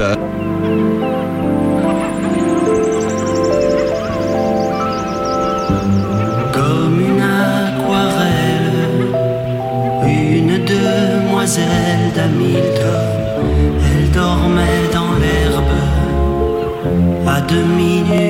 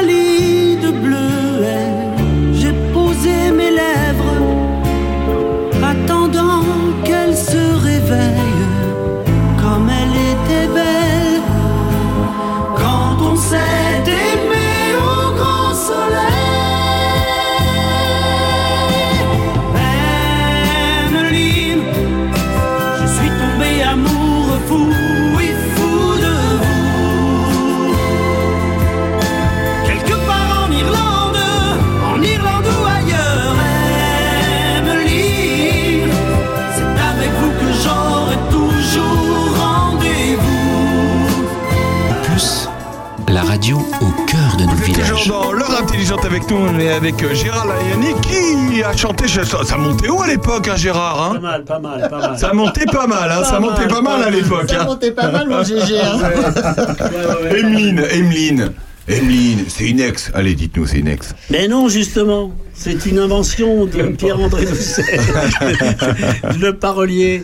Non, non, on avait, on avait trouvé que Emmeline, ça sonnait très bien sur cette musique, donc euh, on est parti sur une belle histoire. C'est une belle histoire. Bon, alors, Quelques infos juste avant de. Non, attends, attends. Ah, attends, attends, Juste une chose, Ah, on- on, Sandrine clôt le Manteau. truc, parce qu'il vient de nous dire un truc euh, en aparté très très drôle. Ben, c'est vrai. Que ça a lancé la mode des Emeline. Oui, Ah. oui, oui, c'est vrai, oui, oui. Euh, Depuis, il y a beaucoup de, de jeunes filles qui se sont faites appeler Emeline, parce que la, la chanson... Elle est sortie en quelle année cette année cette 80, chanson? 81. Ouais, bah c'est ça. Moi, j'en connais une. euh, Elle est, euh, elle est née dans les années 80, comme moi. Donc elle doit avoir quoi, une quarantaine, quoi. C'est ça, comme Ouais, moi. C'est ça, Bah, Ouais. c'est l'âge de la chanson. L'âge de la chanson. Mon Dieu. C'est l'âge de la chanson. Euh, Bernard Lecomte. Moi, j'ai une question euh, très très pratique, mais je suis sûr qu'il y a beaucoup de nos auditeurs qui se la posent. Quand on a écrit Requiem pour un fou, c'était donc il y a quelques décennies déjà. Oui, il y a, il y a 40, euh, 40 et quelques années, oui. Aujourd'hui, vous touchez encore des droits, Oui. hein oui. Parce qu'on la rejoue partout, Oui, tout le temps. absolument. C'est Oui, c'est la, la même. SACEM est là pour collecter les droits des gens qui utilisent cette chanson et, euh, et, et pour me reverser mon, mon dû. Entre guillemets, très modestement, c'est nous les auteurs, on vit avec nos droits d'auteur. Voilà, mais c'était ça ma question. C'est parce que Emeline, c'est formidable, mais je suis Oui, sûr oui. que sur Emeline, vous touchez plus grand Ah chose. oui, il n'y a plus grand chose. mais alors mais Requiem chanson- pour un fou, ça Voilà. marche encore. Ça, ça, ça, ça- Oui, ça oui. génère encore des droits. C'est une bonne Exact. question, euh, Bernard. Bah, D'ailleurs, euh, Gégé repart euh, dans son jet privé, là. pas du tout, pas du tout. Pas du tout. Et, euh, mais tu as été longtemps administrateur à la SACEM, tu l'es peut-être pas administrateur, en fait, j'étais pas administrateur, j'ai été élu euh, en commission des comptes Mhm. euh, par, euh, par mes pairs, en fait, parce que des- ce sont des commissions statutaires qui étaient désignées pour surveiller l'action de la SACEM, les dépenses des administrateurs, justement, pour pas que certains euh, prennent euh, un petit peu euh, la caisse de la SACEM pour, tu vois, des billets d'avion en première classe alors que c'est pas nécessaire, pour exagérer sur les frais généraux, etc. Donc, il y avait une commission paritaire qui s'appelait la commission des comptes, dont j'ai fait partie. J'ai même été président de la commission pendant deux ans. Et notre mission était de veiller aux dépenses que faisait la SACEM pour cet administrateur. Et c'est un truc très valorisant parce qu'au moins tu fais œuvre utile, quoi. Tu vois, et de temps en temps, tu tirais la sonnette auprès de quelqu'un qui avait un peu exagéré, tu vois. euh, voilà. C'est c'est très. On est, on est ravis. Je- on apprend plein de choses, hein, Sandrine. hein. La On apprend SACEM. plein de choses. La SACEM, c'est quand même, euh, On va vous donner quelques infos euh, du coin, hein, Gérard. Ouais, Parce que plaisir. vous êtes à Charny, de Puisa. Oui. Vous êtes dans le dans Lyon, donc on vous donne quelques infos. Sachez On que. le marché ici. sachez que ce, ce soir, il y a un spectacle, on va voir Guenièvre dans un instant par téléphone, mais sachez qu'il y a également euh, eh bien, un loto à Villefranche. Et, et Oh, est-ce on que- il y a un loto. Vous connaissez le, les lotos du coin? Euh, non, mais euh, Vous moi je jouais. gagner. Vous savez, c'est. Moi, je jouais au loto quand j'étais petit avec ma grand-mère avec les cartons, là, on tirait. Eh ben, c'est ça, mais C'est ça le existe même encore. c'est le même jeu. C'est- Mais j'ai C'est jamais le même joué au jeu, loto c'est le même jeu. Eh ben, il y en a un ce soir. c'est dans un, un- Ah. une grande salle, une salle des fêtes, Ah etc., que les gens viennent, Ils et s'amusent, se retrouvent, etc. Ah et c'est devenu une espèce de phénomène collectif très sympa. Euh, ça- à la surprise permet- Parce que ça permet aux gens de, de se retrouver. Exactement. Mais exactement, vous avez raison, c'est passé un moment ensemble. Et Bien ben, ce soir, il y en a un à Villefranche, c'est organisé par les majorettes. Vous pouvez gagner un frigo, un congélateur, un Non, j'y lave-vaisselle. Et ben, hein, j'y c'est à, à Villefranche et c'est ce soir. J'y vais. Euh, voilà. Et, et non, mais moi, je trouve ça tellement, ça fait partie de notre patrimoine, limite, euh, Bernard. Hein, c'est ça? C'est surtout la façon dont tous nos villages, tous nos territoires ruraux se bougent un peu et trouvent des formules Bah oui. pour que les gens se retrouvent. Et c'est aussi simple que ça. Quand on trouve une formule simple, sympa, c'est pas pour gagner 3 francs 6 sous le frigidaire. C'est surtout le fait de passer euh, une heure, deux heures avec euh, les voisins, les copains, les gens de- du coin. Et, et, et, de, et voilà. Et puis de faire quelque chose qui, en plus, est pas plus complètement absurde. Et puis en plus, on gagne des lots, ben pourquoi pas? Et en plus, on gagne des lots. Et en plus, on gagne des lots. On sera dans un instant avec euh, Guenièvre euh, parce qu'elle organise un super spectacle ce soir. Mais on fait un petit coucou à Monsieur Dupuis qui, après avoir passé 60 ans main dans la main avec euh, son épouse Jeanne, eh ben ils se sont remariés à la, à la mairie de Charny cette, euh, cette, cette semaine. Bravo. Euh, 60 ans de mariage. Voilà, c'est Monsieur euh, Max Davo, euh, maire délégué, qui a eu le plaisir de célébrer des noces de diamant. Alors c'est rarissime aujourd'hui, évidemment. C'est Euh, Monsieur Dupuis. euh, eh ben oui, eh bah, ben tu nous oui. le dis pas Eh ben oui, c'est Monsieur Dupuis, celui que vous pouvez croiser sur le marché qui fait de l'accordéon. Bah oui. Voilà, ils se sont rencontrés à 20 et 21 ans avec euh, sa femme. Ils ont eu euh, ben des petits, bah évidemment ils ont des enfants, petits enfants, etc. Et bien voilà, et ben ils se, ça fait 55 ans qu'ils sont mariés. Ils, no- ils, ils célèbrent leur leur noce de euh, diamant. Donc euh, coucou à ce monsieur. Sachez que la municipalité. Mais pas à la euh, dame. Hein Mais pas la dame. mais pas la dame aussi. La dame aussi. Sachez, on en parlait la semaine dernière que euh, la ligne SNCF euh, va être débroussaillée. Et ben voilà, ça a commencé, c'est en cours. hein. la, la ligne SNCF euh, qui relie la, la gare de Charny à à peu près à la motte, donc vers Saint-Gobain. Ils sont en train de tout nettoyer. Alors, ça, on a annoncé la semaine dernière que ça coûtait 45 000 euros à la SNCF. En fait, ça en coûte 75 000. 75 000 euros pour tout débroussailler. Bon, ça va être, ça va être, ça va faire propre. Bernard, la question est, tu vas nous poser la question, vas-y. Non, est-ce que c'est vraiment la SNCF qui Ah oui, oui, bien sûr, été négocié. Ah la, la mairie met pas un sou, c'est vraiment la, la SNCF qui paie. Euh, sachez que euh, il y a des vœux encore qui vont se passer. Euh, hier, c'était le vendredi 13, c'était les vœux de Prunois. Mais sachez que cet après-midi, euh, à 15h, c'est les vœux de Péreux. C'est les vœux de Péreux et c'est pratiquement les derniers. Il y aura Chevillon le 21 euh, et Grandchamp le 20. Vous savez que Gérard, nous on est dans une commune où il y a 14 villages historiques. À propos de vœux, est-ce que je peux ouvrir une parenthèse Allez-y, ouvrez une parenthèse. On a Guenièvre qui nous et, attend par et téléphone. Souhaiter, et souhaiter tous mes voeux à mon vieux copain de l'infanterie de marine qui habite à Villefranche, justement. Ah, comment il s'appelle Il s'appelle Jean-François. Jean-François comment? Est-ce que je dois dire son nom? Vous voulez. Jean-François Fréco. Voilà. Jean-François Fréco. Fréco. Et vous étiez, vous étiez dans l'infanterie tous les deux? On était tous les deux euh, au camp d'Auvour en 1968-69. Eh ben, voilà. Comme quoi, tu viens de temps en temps sur Charny. Ben oui. Parce Mais non, que je viens Villefranche. Je fait viens partie jamais. de Charny. Mais je viens jamais dans Eh le ben. Et tu viens jamais. Eh ben, quand, quand- Ça fait, ça fait 3 ans, 4 ans que j'ai pas vu Jean-François. Oh. Vous savez ce qu'on Je fera l'ai appelé cet après-midi pour lui dire que je venais, je venais ici. C'est Quand- ça les vieux copains. Eh Vous oui. savez ce qu'on fera quand on sera dans nos nouveaux studios euh, d'Opus On euh, l'invite. Eh ben, on fera une émission ensemble. Ah, avec Début grand février. plaisir. Voilà. Allez, l'invitation est lancée. On est avec. Guenièvre par télé. Salut Guenièvre, comment ça va? Bah, elle est où Guenièvre C'est pas la Guenièvre. Salut Guenièvre Oui, tu m'entends? Ouais, on t'entend Guenièvre. Merci d'être avec nous. Euh, Ouais, on- Merci à vous. Voilà, il y a Sandrine qui est là, elle te fait coucou. On t'a pas Ah, réveillé, comment tu vas, Guenièvre Sandrine? Voilà, bah, Coucou. Ça va être Ben, on bien va hein, ce soir. soir. Oui. Guenièvre de l'association du Soleil dans ma maison de Villefranche-Saint-Phal, justement, on en parlait avec Gérard. Et ce soir, Bah et ce soir, c'est la première fois que l'association organise un tel événement. C'est sur deux jours. Ce soir, il se passe quelque chose, et demain, il se passe quelque chose à la salle des fêtes de Cherny. Raconte-nous, Guenièvre. Alors, ce soir, on a les contes Zigane dans la salle polyvalente de Charny. Ouais. Donc, euh, les contes Zigane, il s'agit de sept contes euh, avec, euh, dans la culture euh, Zigane, très poétique et en même temps qui nous permet d'entrer dans l'âme des, des, des Ziganes, hein, puisqu'il s'agit de contes euh, par eux. Euh, avec euh, euh, le premier baiser, c'est la troupe qui s'appelle Premier baiser. Il y a Valérie Jallet et euh, Mélanie Allard, deux comédiennes absolument incontournables. Euh, on, on avait on les avait reçus, celle-ci. on les avait reçus euh, cet été parce que elles se produisaient euh, à- dans le dans la forêt de de euh, non pas de Brocéliande.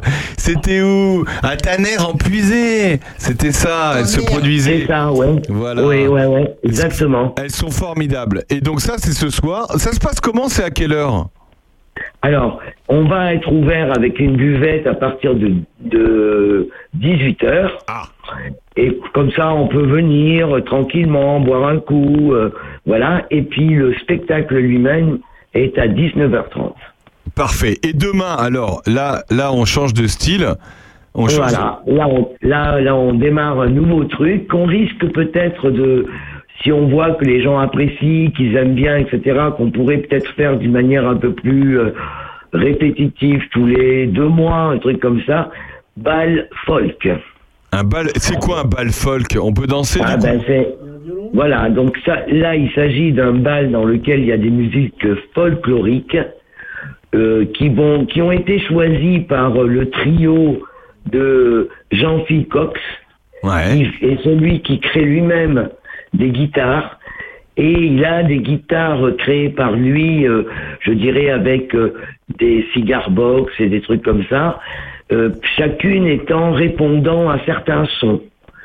Il est aussi avec euh, Evelyne, qui elle joue plutôt de l'accordéon, entre autres, parce qu'elle joue aussi du violon. Et les gens vont danser avec. euh, c'est une idée qui a émergé euh, ici dans la sauce avec aussi Aline. Alors Aline est quelqu'un qui a déjà euh, euh, fait des fait des balles ou fait aussi des on va dire des démonstrations pour apprendre euh, la valse, le tango, etc., etc. Là, on est dans du folk pur et dur pendant deux heures. Bon, De alors ça- 15 heures c'est à quelle heure 17 demain euh, dimanche Demain dimanche? Demain, c'est donc euh, à 15h jusqu'à 17h. Et après, il y aura un goûter. Donc on vient avec son, euh, on vient. euh, euh, si Sandrine veut venir avec un petit gâteau, elle peut. Sandrine, elle peut venir avec sa petite personne adorable. même, même les mains vides. Non, si elle veut vraiment venir avec un gâteau pour que, en dehors de la chanteuse que j'adore, Madame Sacha, elle veut nous montrer qu'elle a aussi des compétences de pâtissière. Je dis pas non. Ah oui, bien sûr. Eh ben écoute, Voilà. on te souhaite plein de succès pour ce nouveau week-end. Euh, Sandrine, un petit mot avant de, de Oui, quitter mais, Guenièvre. euh, oui, je tiens à, à souligner que quand Guenièvre dit euh, la buvette est ouverte avant les spectacles, après, etc. C'est parce que dans cette association, il est le dialogue, les rencontres, les échanges euh, sont très importants au-delà des spectacles ou des expositions qui sont proposées. Je dirais pas que ce sont des prétextes euh, tous ces spectacles et toute cette vie culturelle développée par l'association, mais avant tout, il y a le plaisir de la rencontre et d'être ensemble. C'est pour ça qu'il est important de prendre plus de temps que le temps du spectacle. Voilà. Tout à fait. Puis exactement, au départ, on peut parler de là où on en est dans la vie. Et après, on peut aussi se, se discuter sur ce qu'on a pu vivre dans, pendant- au cours du spectacle, au cours des danses. Et donc, ça fait des échanges qui sont enrichis par aussi un vécu euh, émotionnel. Euh, parce que euh, voilà, la musique et le spectacle théâtral nous, nous, je dirais, nous convoque nos émotions et ça nous permet d'en partager, de pas partir euh, dans sa voiture euh, chargé de ses émotions sans avoir pu euh, le partager avec d'autres et écouter les émotions des autres. Bon, bah c'est formidable. On se retrouve ce soir à la salle polyvalente de, salle poly- ah, bah bon, à la salle polyvalente de Charny. Euh, L'association du Soleil dans ma maison, on, on, on t'a à peu près par téléphone tous les, toutes les trois semaines parce que t'as Ben une oui. programmation incroyable. Et encore une fois, bravo. Parce que tu participes, tu participes quand même à la culture, à la culture vraiment de, de, de, de ce territoire. Donc bravo Guenièvre. Ce soir et demain, ça se passe à la salle Po de, de Charny. Merci beaucoup Oui. Guenièvre. Eh ben merci beaucoup et puis bravo à vous aussi hein, parce que vous êtes toujours là pour euh, essayer de relayer les infos et qu'on puisse tous vivre ensemble et se rencontrer. Merci Nous aussi sommes à les vous. passeurs, Guenièvre, les passeurs. Voilà.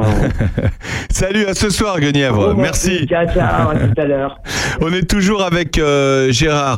Gérard. Et, et- et François avait une question pour vous, Gérard. Attention, question de François. J'ai deux, petites questions, euh, Gérard. Euh, sur, sur la très belle plaquette euh, professionnelle que tu, que tu as apportée, je vois que Evelyne, la chanson qu'on a entendue tout à l'heure, était en première position. Et en deuxième, je vois Boussaada. Cette chanson. Oui, Boussaada, c'est le nom du village de mes parents. D'accord. En Algérie, sud-algérien. Et c'est une chanson euh, que j'ai euh, que j'ai évidemment écrite euh, pour faire plaisir à mes parents et pour, et pour parler de la musique orientale que j'ai entendue dans ma prime jeunesse, et alors que je n'ai jamais été en Algérie. D'accord. Très bien, merci. Et la deuxième chose, euh, en parcourant, en parcourant ta Tunisie au Maroc, mais pas en ah oui, Oui, oui. Et en parcourant ta biographie, j'ai j'ai relevé un événement qui m'a un peu bouleversé, c'est la création. Alors je sais pas si on peut appeler ça un spectacle, une, tragédie Oui. musicale, Ah là là, euh, quelque chose. Exodus 47. Oui, bah, euh, c'est- c'est une vraie création que j'ai portée à bout de bras euh, euh, dans les années 2010. C'est-à-dire que J'ai fait des, des auditions, j'ai auditionné avec deux personnes. On, on a auditionné plus de 500 comédiens, comédiennes, pour en choisir 15. Donc c'est un travail déjà, tu vois, pour avoir les rôles, etc. En fait, j'ai réécrit l'histoire de ce bateau de l'Exodus qui est parti des côtes françaises avec 4500 et quelques passagers qui étaient tous des rescapés de la Shoah, des camps de concentration, et qui n'avaient qu'un objectif, c'était d'aller d'aller en Palestine, où ils espéraient vivre là-bas tranquillement. Ils ont donc embarqué sur le président Warfield, qui était le nom du, du bateau avant qu'il ne s'appelle l'Exodus. Ils sont partis des côtes françaises en 47, en juillet 47. De 7, oui. De 7. Et lorsqu'ils sont arrivés euh, en Palestine, ils ont été raisonnés par les Anglais. Les Anglais les ont fait redescendre dans trois bateaux prison qui communément s'appellent ces bateaux Liberty Ships en anglais. Les trois bateaux s'appelaient l'Empire Rival, l'Ocean Vigour et le Runnymede Park.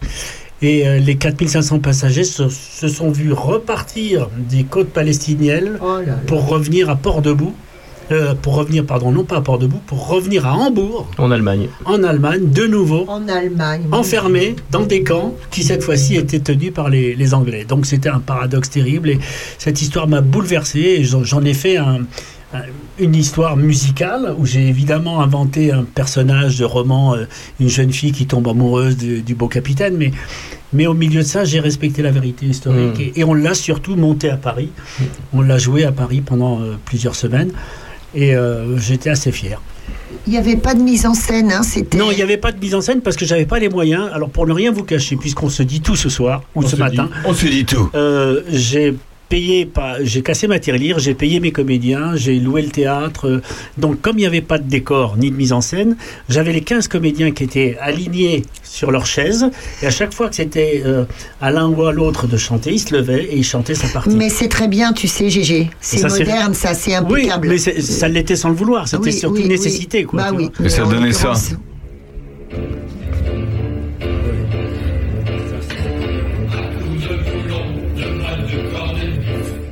Oh là là.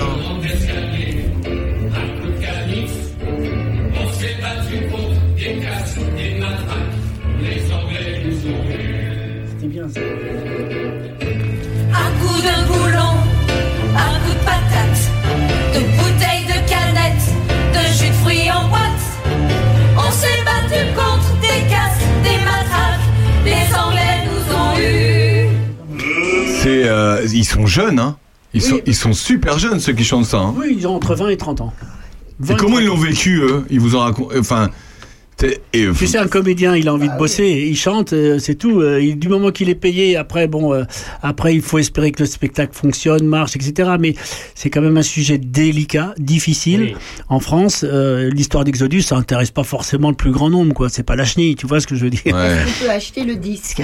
Non. Il n'existe pas. Non, il n'existe pas. Tu pourras jamais. Est-ce que Si, tu as moi, une j'ai, moi, j'ai captation tout. complète Oui, moi, j'ai une captation. J'ai même fait un DVD euh, Il y a perso. un DVD. Perso. Mais c'est, c'est pas dans le commerce. Mais c'est. Mais tu viendras à la maison, je me ferai un plaisir de te faire des copies, ma chère. Quel succès nous Des journalistes, il y en moins 200 Ah, pour 220, je les ai comptés Entre les coups de matraque Bif, baf J'ai eu droit à la lance D'incendie Quel délice mes chéris Ça fait hyper comédie musicale. Ben, C'est une comédie musicale. C'était même une tragédie musicale. Une Mais, tragédie euh, musicale. écoute, un type qui a commencé par, euh, par euh, Jésus-Christ Superstar, qui continue par la Révolution Française. française, à un moment donné, il a ça dans le sang, il est né là-dedans, donc il, il crée une comédie musicale. Voilà, il sait comment ça se Alors, passe. C'est-à-dire qu'à force de, de participer à des comédies musicales, tu vois comment c'est construit. Et c'est vrai qu'il faut raconter une histoire, il faut que un temps fort, un temps faible, des rires, des larmes, tu vois, des- du rythme en fait, des musiques gaies, des musiques tristes, et, et après bon, euh, c'est un métier, comme je disais tout à l'heure. Après, tu travailles quoi. J'avais écrit aussi dans le passé, une- j'avais réécrit l'histoire de Jeanne d'Arc, par exemple. Waouh Je m'étais éclaté à écrire l'histoire de Jeanne d'Arc, quoi. Ça, ça doit Jeanne être d'Arc. super. J'avais écrit, j'avais réécrit l'histoire de Jeanne d'Arc en musical, oui. Ah ouais, Ouais, ouais. Et ça racontait quoi Ça Ah, ça finissait, racontait ça- la- ça- la- ça- le ça finissait comme on le, comme on le Bah, connaît. bah, comme on sait. mais, mais évidemment, quand Non, elle mais est je veux seule. dire, vous avez pas réinterprété l'histoire. Bah, non, non, On va vraiment, se euh, terminer par une chanson de Johnny qui s'appelle Allumer le feu. Bravo Bravo, bravo, bravo. On va se retrouver dans un instant et on va parler retraite. Ça vous dit de parler retraite. Vous savez pourquoi? Parce que on a un gars ici, il veut nous parler retraite. On se retrouve dans un instant. Vous êtes euh, avec nous dans l'heure intelligente avec nous pendant encore euh, 20 minutes. Une chanson, une chronique de François, le quart d'heure de l'actu avec Bernard Ah, et on sera bon 20 hein, tout de suite. après, après à l'idée qui nous chante euh, quelque chose de, de Tennessee, de temps de grâce. A tout de suite, Sandrine Manteau. vous pousse vers la vie. Cette main tendre et légère. On a tous quelque chose en nous de Tennessee. Cette volonté de prolonger la nuit. Ce désir fou de vivre une autre vie. Ce rêve en nous avec ses mots à lui? Quelque chose de Tennessee. Cette force qui nous pousse vers l'infini. Il y a peu d'amour avec tellement d'envie. Si peu d'amour avec tellement de bruit. Quelque chose en nous de Tennessee.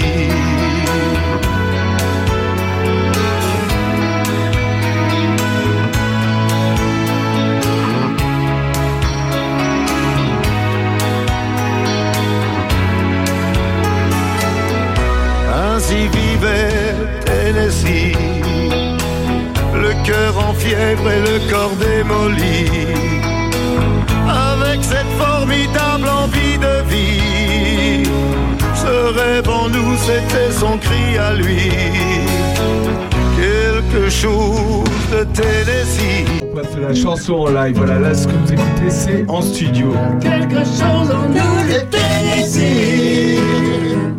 Oh, Tennessee. Radio Opus.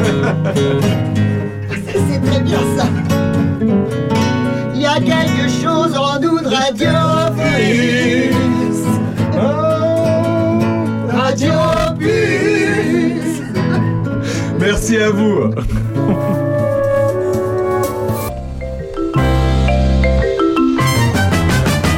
On a les bras trop courts pour lire faut des lunettes, toujours les bras trop courts pour mettre les chaussettes. Souvent nos doigts sont courts fermer nos braguettes et on entend moins bien le loup, le renard, la belette. Parkinson, Alzheimer et la prostate nous guette. Nos dents et nos cheveux se déchaussent et désertent. Putain, on devient vieux et on taille en sucette. On s'en fout, nom de Dieu, à fond la caisse à la retraite. L'arthrose, l'arthrite, la retraite, c'est le départ en couille. Dès qu'on ébauche un geste, on gueule aïe.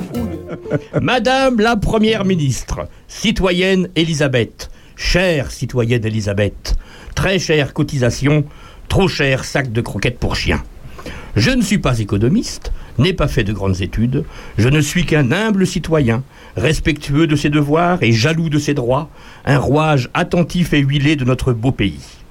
J'ai pris connaissance de votre discours sur les retraites et ainsi appris que, né en 1968, j'allais prendre six mois fermes de travail supplémentaires. On m'explique depuis, ça et là, pourquoi j'allais prendre cher, chère citoyenne Elisabeth, et pourquoi c'est pour mon bien, pour mon bien-être futur, que vous semblez disposé à assurer, même à, ma dé- même à mes dépens, même contre mon gré, parce que vous savez, vous, ce qui est et sera bien pour moi, pour nous tous. Merci. D'ailleurs, vous avez été nommé par un président démo- démocratiquement élu. Je ne contesterai jamais votre lég- légitimité. Et il n'y a ni scandale ni tromperie.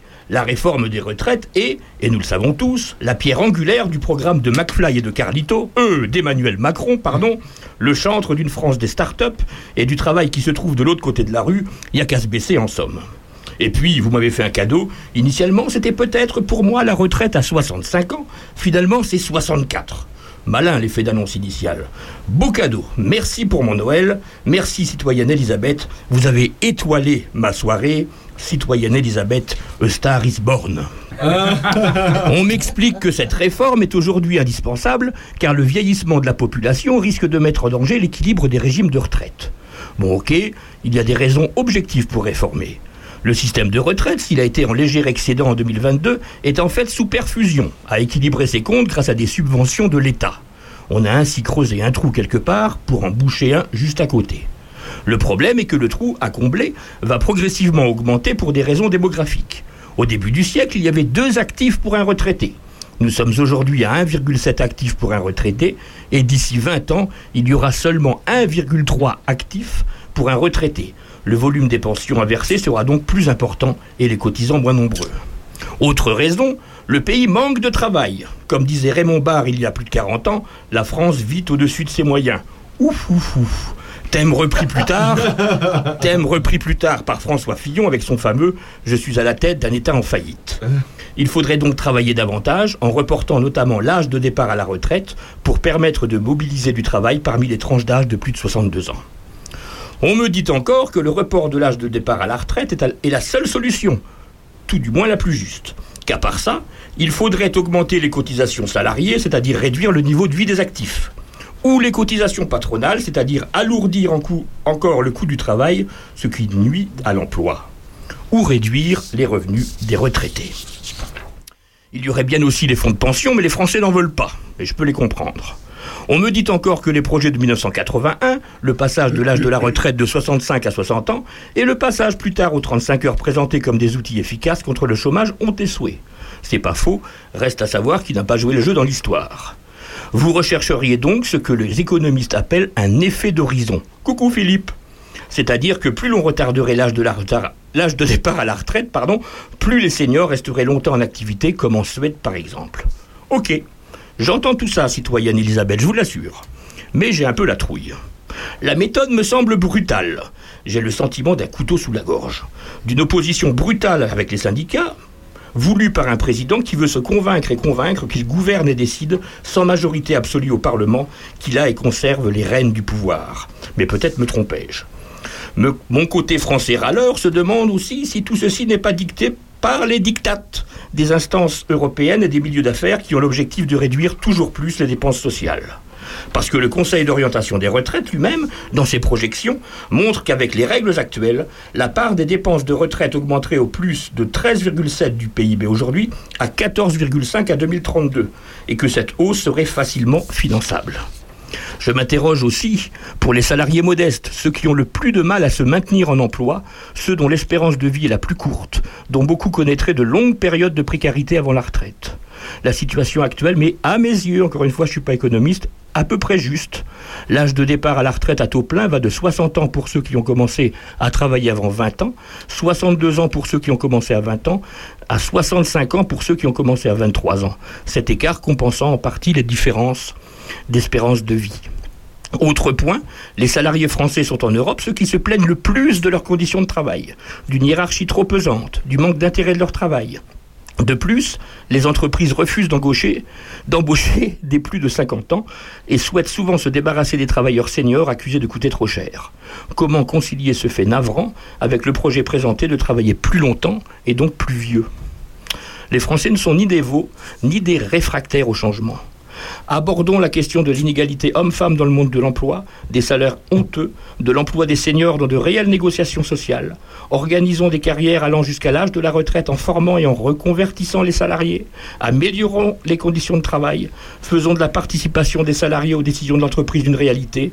J'en passe, bref.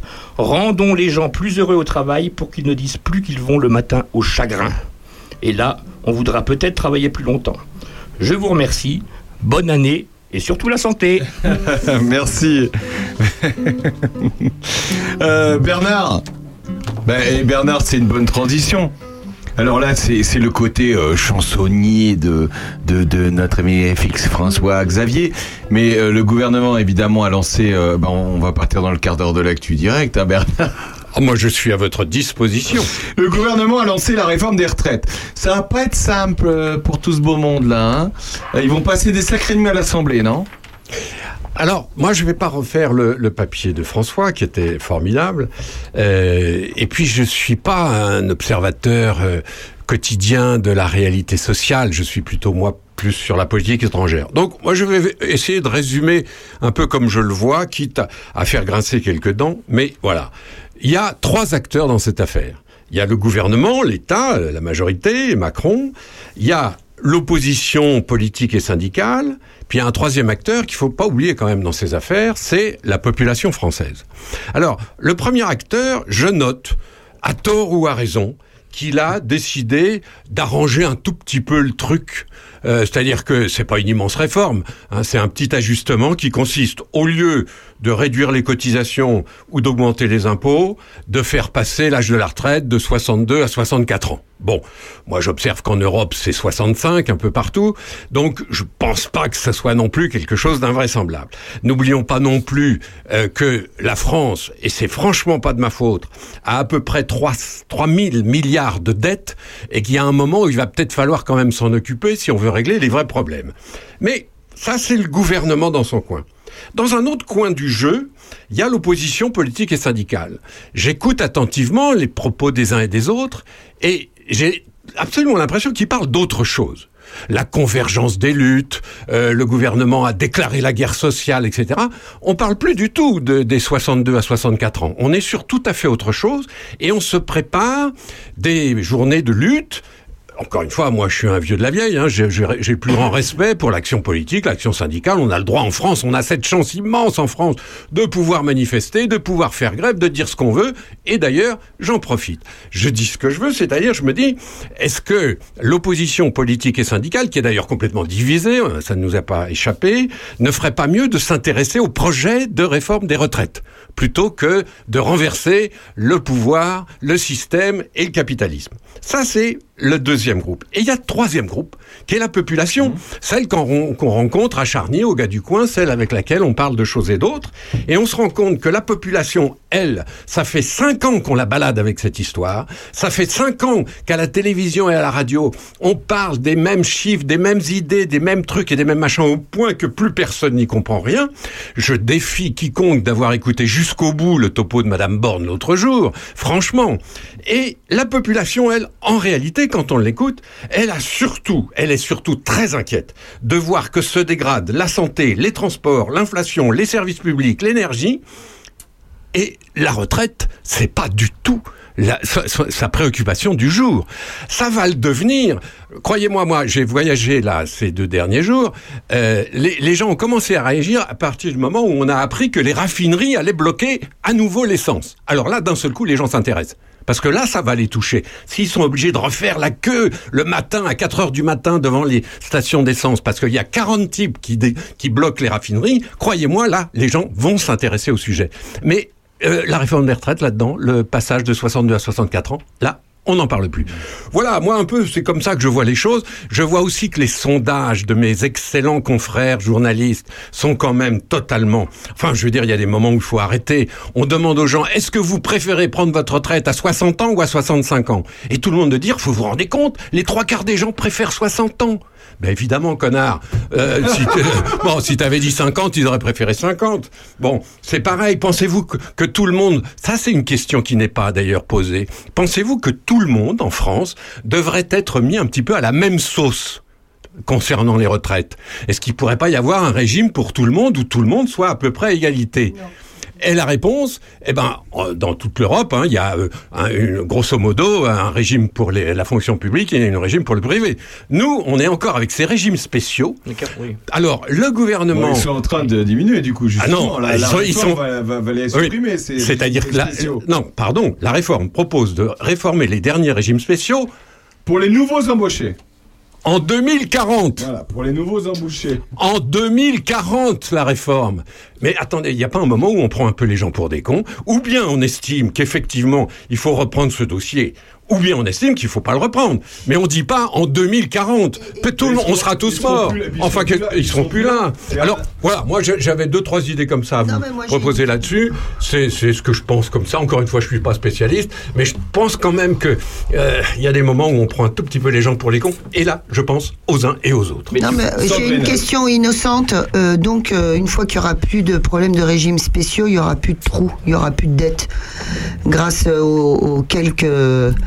Euh, au pognon qu'on aura récupéré sur le dos euh, des pauvres, des mecs d'EDF et des mecs de, de la SNCF, tout ça, euh, il y aura plus, il y aura plus, on aura trouvé les sous qui nous manquent. Non, c'est pas ça, Sandrine, le problème. Le problème, c'est que les gens, les Français, Ça me pose aucun problème. Non, les Français sont très égalitaires. Moi, j'ai travaillé à la région, j'ai travaillé au Conseil régional pendant trois ans. Et j'ai un peu abordé ces sujets-là. Mais croyez-moi, quand on interroge les gens, ils sont, ils sont quand même surpris de savoir qu'il y a des gens qui prennent leur retraite à 52 ans. Alors on leur dit mais c'est parce que c'est des métiers difficiles, etc. Non, ça c'est absolument pas vrai. Il y a plein de gens qui travaillent dans les bureaux jusqu'à 52 ans. Euh, euh, prenez un exemple tout à fait au hasard, l'Opéra de Paris.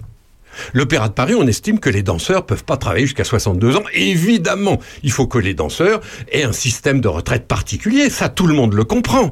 Qu'à partir de 35 ans, euh, 40 ans, un danseur, il faut bien qu'il ait un système pour faire autre chose, pour se recycler, etc. Mais est-ce que tous les gens, et ils sont très nombreux, qui travaillent dans les bureaux à l'Opéra de Paris doivent prendre leur retraite à 52 ans? C'est ça l'inégalité qui sointe de partout Il y a- il y a et l'inverse, qui est, Il y a l'inverse. Moi, mon meilleur ami est aide-soignant. Il a 54 ans. Il va faire un peu plus parce que ça- la pénibilité, manifestement pour lui, ça va pas être euh, reconnu. Il me dit, moi déjà arrivé à 62 euh, dans les protocoles de soins pour les personnes euh, âgées, il est, il est à l'USSR. hein, il, il faut porter les gens pour les pour les laver, etc.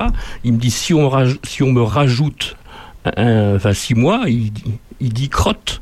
Tu vois ce que je veux C'est dire exactement ce que je dis. C'est-à-dire que cette inégalité-là, elle n'est pas expliquée, elle n'est pas explicable lui, et elle lui, est un peu hypocrite. C'est pour ça qu'on dit on supprimera tout ça en 2040. Lui, il se fout du Bon, parce qu'on a, on a tellement peur que ça, ça Ah, ah, débouche sur des Ber- Bernard, mon, mon- mon pote EDF, enfin, il s'en fout. Il est, Il même s'en con- il, est, fout. il est même content si quelqu'un peut prendre sa retraite à 52 ans, Mais Bernard. Tu vois ce que je veux dire À l'extrême limite. Lui, il parle de lui. Il parle pas de l'autre qui part, à, il part, qui part à la retraite plus tôt que lui et puis que c'est injuste.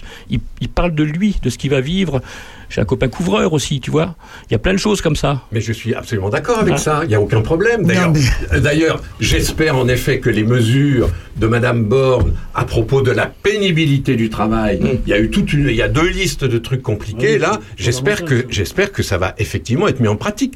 Tout le monde est d'accord. Encore une fois, il y a un bon sens là-dessus. Bien sûr qu'il faut euh, éviter, que- euh, comme tu dis, il y a des gens, c'est pas normal qui travaillent jusqu'à 62 ou 64 ans, évidemment, et même moins. Et c'est vrai Bon. Aussi que le coût de la, péni- de la pénibilité, on nous l'a déjà fait deux, trois fois, Bernard. Tu vois ce que je veux Mais, dire? mais les, les régimes spéciaux tels qu'ils sont réellement, c'est-à-dire les régimes spéciaux à la SNCF, à EDF et à la RATP, pardon, mais euh, tous les Français pensent que c'est pas normal. Mais c'est Bon, rien, c'est c'est brouti, c'est quetchi, c'est de la mesquinerie, Bernard, ce que tu nous racontes. Tape sur les mecs sur lesquels il faut taper, tape sur les actionnaires qui se gaffent, tape sur des choses, écoute, c'est incroyable ça. Qu'est-ce qu'on en a à cirer des secrétaires de, de l'Opéra de Paris ou je sais pas quoi? Arrêtez, c'est mesquin. Musique. Oh, je rêve. Si on changeait de sujet, le pape. est Fermons mort. la parenthèse car il fait froid. Le pape est mort. On parle de tout. Benoît XVI, ça c'est. de l'acte d'amour sans être marié est un péché. Cette nouvelle, il me faut l'annoncer à ma paroisse. Je suis curé. J'ai pris une dose de whisky afin d'épuiser ma nouvelle ambiance. Je n'ai pas fermé l'œil de la nuit, je ne posais pas de questions. Au petit matin, Dieu m'est apparu, j'ai offert ma solution. Aussitôt vers l'église, j'ai couru, parler à mes fidèles sur ce ton. Mais bien cher frère, mais bien chère sœur, Reprenez avec moi tous en cœur. Pas de boogie woogie avant de faire vos prières le soir. De Ne faites pas de boogie woogie avant de faire vos prières le soir. Maintenant l'amour est devenu péché mortel. Ne convainquez pas votre père éternel. Pas de boogie woogie avant de faire vos prières le soir. Gérard Layani et Monsieur Jo, bravo, bravo Eh, les gars. on, se met à improviser quand même. Que- quelle belle transition pour dire que le pape est mort Benoît XVI, bah alors Alors ça fait partie de l'actualité. On a enterré quand même un pape. et C'est pas tous les jours. Il faut quand même rappeler qu'un pape, euh, c'est le leader, le dirigeant d'une communauté d'un milliard trois cents millions de fidèles. C'est quand même euh, pas rien. Nous, dans les pays riches, évidemment, c'est un petit peu déjà du passé. Euh, euh, on estime en France, par exemple, que euh, les catholiques pratiquants sont environ 4% de la population. Donc on a ah oui, oui, si peu. Les, je parle des pratiquants, hein, pa- parce que sinon 60% des Français se disent catholiques. Mais les pratiquants, ceux qui vont à la messe, comme on disait naguère, sont à peu près 4%. C'est-à-dire qu'on est vraiment en, en- en queue de comète. Et les pays riches sont en général en, en queue de comète. Les, les grands pays catholiques naguère, c'était euh, la France, l'Italie, l'Espagne, le Portugal, etc. Aujourd'hui, soyons clairs, c'est le Brésil, l'Argentine, le Nigeria, le Congo et les Philippines. C'est là-bas que ça se passe. Et c'est pour ça que c'est important d'avoir euh, perdu un, un ancien pape qui était un pape extrêmement européen, car Benoît XVI, l'ancien cardinal Ratzinger, était un Allemand, c'était même un Bavarois, et son obsession à lui, c'était justement la perte en Europe de, la place de la religion chrétienne qui a quand même dominé euh, euh, les universités, le droit, la société pendant des centaines et des centaines d'années, même plus d'un millénaire on peut dire, et qui aujourd'hui est en train de, de partir par la petite porte, laissant quand même beaucoup de, de sujets en suspens, notamment la morale collective, des valeurs, etc. Et ce pape, qui s'appelait Ratzinger de son vrai nom, qui s'est appelé Benoît XVI, était obsédé par ça. Et lui, l'Allemand, euh, qui succédait à un Polonais à Rome, était très européen. Or, et c'est ça, je crois, qui est intéressant dans, dans la bascule qu'on a connue là, c'est que le nouveau pape, celui qui est maintenant tout seul en scène, le pape François, il est argentin, c'est un pape du Sud, et c'est tout à fait normal qu'il soit le pape, le seul pape, qui n'est pas un deuxième pape comme c'était un peu le cas avec Benoît XVI, qui était à quelques centaines de mètres au Vatican dans un petit monastère. C'était quand même un peu gênant. Il y avait quand même une, une ambiguïté, quoi. À la tête de l'Église, il y a un pape, il n'y en a pas deux. Et ce pape François, finalement, là, on est en train de se rendre compte que, bah oui, en effet, c'est un pape du Sud. 80% des catholiques habitent dans l'hémisphère Sud. C'est là que ça se passe encore une fois. Et donc, il y a une espèce de retour à la normale avec une question c'est que ce pape François avait dit le, mon prédécesseur a démissionné. Rappelons-nous que c'était une révolution. Ce vieux pape conservateur allemand qui un jour a dit, eh ben, je peux plus faire le truc, qui a fait preuve de liberté et de modernité en disant, eh ben, je peux plus, j'arrête. Et le pape François a dit, je ferai pareil. Si ça s'impose, je ferai pareil. Et la grande question aujourd'hui, c'est de dire, bah, on sait qu'il vieillit, qu'il a 86 ans, qu'il est en chaise roulante, qu'il a un programme de chien, Là, il va, par exemple, il va aller visiter, en principe, il va aller visiter la République démocratique du Congo et le Sud-Soudan. Je ne sais pas si vous êtes allé dans ces pays-là, mais c'est pas des pays où on va en chaise roulante. Hein. C'est pas des pays. Quand le pape est, comme on l'a vu l'autre fois, au Kazakhstan, dans un grand palais de marbre, bon, avec sa petite chaise roulante, il peut rouler. Il y a du marbre, il y a un ascenseur, etc. Mais quand il s'agit d'aller dans les villages du Congo ou du Sud-Soudan, ça va être autrement. Et d'ici à ce que ce pape, justement, maintenant un petit peu soulagé que le, précé- le précédent soit mort, terminé, enterré, voilà, fin du coup, eh ben lui-même, peut-être qu'après ses voyages en Afrique, il va se dire tout ça c'est un peu trop et que peut-être, peut-être, je n'en sais rien, mais il pourrait bien suivre le même chemin. Comment ça se passait quand tu allais là-bas, Bernard? Comment on rentrait au Vatican? Comment tu, tu rentrais en contact avec... Quel est le plus haut dignitaire du Vatican que tu as rencontré d'ailleurs? Oh bah c'est le pape. C'est vraiment, moi alors, bon, lequel? Moi, j'ai rencontré euh, surtout Jean-Paul II parce que d'abord parce que c'est celui qui m'avait intéressé. Sans Jean-Paul II, je me serais jamais intéressé moi au sujet de, de, de, de la, du Vatican, de la papauté. C'est parce que je m'occupais des pays de l'est et notamment de la Pologne, parce que j'étais moi sur euh, Solidarność, euh, Lech Walesa, la chute du mur de Berlin. C'est comme ça que j'ai croisé la route de ce pape parce qu'il était polonais. Il aurait été euh, espagnol ou italien, jamais je me serais intéressé à la papauté. Je me suis intéressé à celui-là là qui, en plus, c'est un hasard, il a fait des trucs absolument hallucinants, parce que quand même, la chute du mur de Berlin lui doit beaucoup, et il est resté 27 ans, ce qui est énorme aujourd'hui. Et même quand je dis aujourd'hui, c'est même sur les 2000 ans, euh, il y a, y a deux papes, il y a deux papes qui ont dépassé 27 ans, et, et dont un, effectivement, Léon XIII, qui est mort très très vieux, 98 ans, je crois, et euh, au, au tout début de, de- du XXe siècle. Et donc, Jean-Paul II a marqué son époque d'une façon extraordinaire. Alors, pour répondre à Sandrine, moi, j'ai effectivement rencontré Jean-Paul II. J'étais allé le voir une ou deux fois, et une fois pour lui présenter un livre que j'avais écrit justement sur lui. Et donc, c'est très euh, protocolaire. Hein, il faut pas rêver. Euh, on s'assoit pas dans un fauteuil. Bon, tu vas bien Oui, oui. Non, c'est pas comme ça que ça se passe. Hein. C'est quand même très impressionnant, le Vatican, etc. Il y a un protocole, il y a une tradition qui a 2000 ans. C'est pas euh, le petit Bernard Lecomte qui arrive avec son bouquin qui va transformer la tradition. Hein. Donc c'était sa biographie. Non, pas encore. C'est un livre que j'avais écrit sur son rôle dans la chute du mur de, de- de Berlin avant de passer à la biographie. C'est parce que ce livre-là a bien marché d'ailleurs qu'un éditeur, Gallimard, est venu me dire mais pourquoi vous ne nous faites pas la biographie complète? Voilà, je vous raconte ma vie, c'est pas, très- pas très intéressant. Et quand elle est là-bas, tu, tu vivais où? Ça se passait combien de temps tu vivais là-bas? Euh, Alors c'est très simple. Le Vatican, c'est un quartier de Rome. Beaucoup de nos auditeurs le connaissent parce qu'on est souvent euh, euh, dans sa vie allé passer, je sais pas quoi, un anniversaire de mariage à Rome ou comme on va à Venise. Et donc beaucoup savent que le Vatican, c'est ce quartier de Rome qui est très spécifique, qui est un petit peu reculé par rapport au centre de Rome et qui est plein de marbre, de colonnes parce qu'il a, parce qu'il date de, sur le plan architectural, il date de la Renaissance. Et la Renaissance, c'est les plus grandes créations artistiques de l'histoire des hommes. Et donc, on est toujours stupéfait que quand on va à une cérémonie à- à Rome, au Vatican, il y a, on voit des, des, des Raphaël, on voit euh, des, des Léonard de Vinci partout, on voit les plus grands sculpteurs de l'histoire des hommes qui sont là. Donc, c'est incroyablement magnifique et sinistre. Et, et sinistre. Mais oui, parce que trop c'est trop. On n'est plus à l'époque, quand vous êtes au milieu de, de chefs-d'œuvre incroyables comme ça, surtout dans Rome, qui est une très grande ville. Bon, voilà, vous avez envie peut-être de retrouver un tout petit peu la dimension humaine. Allez à Saint-Pierre de Rome, c'est la plus grande église du monde. La plus grande, hein. mais c'est gigantesque. On n'est pas on n'est pas chez soi. On peut pas. Moi, j'admire beaucoup les gens qui se mettent dans un coin et qui prient, qui méditent, euh, qui qui parlent comme ça. Moi, quand je suis à Saint-Pierre de Rome, je suis baba. Je prends mon appareil photo parce que je peux pas m'empêcher de voir des lumières magnifiques, des tableaux extraordinaires, etc. Et c'est un peu ça le Vatican.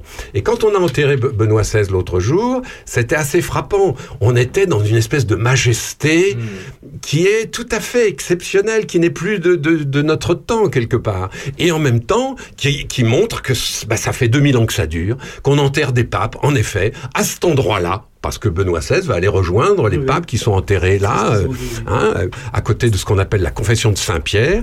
Et c'est toujours un peu curieux.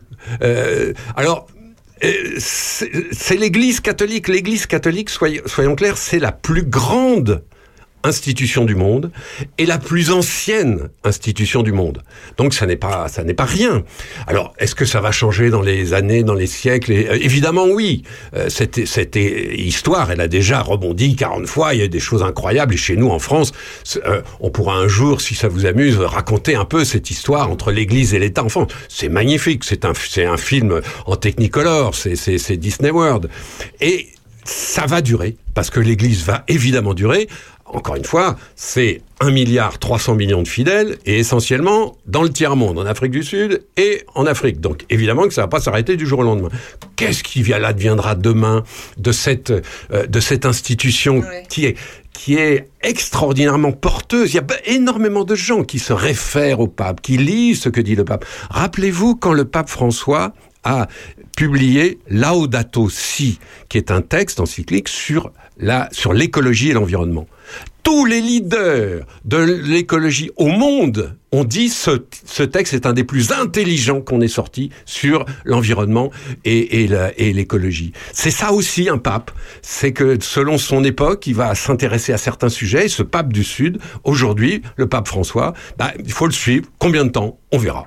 Donc tu penses que c'est une institution euh, qui a encore beaucoup euh, à vivre? Vous savez, viens si- de dire qu'elle est moderne en fait. En, en- en deux mots, elle est née, ils étaient 12. Tant qu'ils sont pas redevenus 12, on a le temps.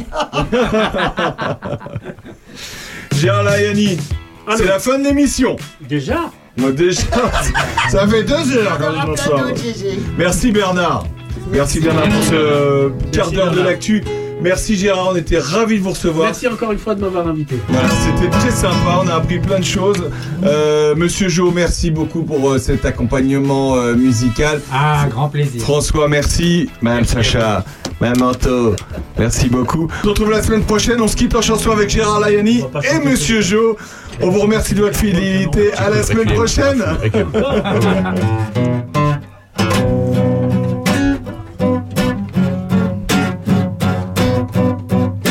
guitare est désaccordée. Je vous préviens, n'approchez pas. Que vous, soyez flic ou badaud Je tue celui qui fait un pas. Non, je, ne ferai pas de cadeau. Éteignez-vous vos projecteurs. Et baissez vos fusils braqués non, je ne vais pas m'envoler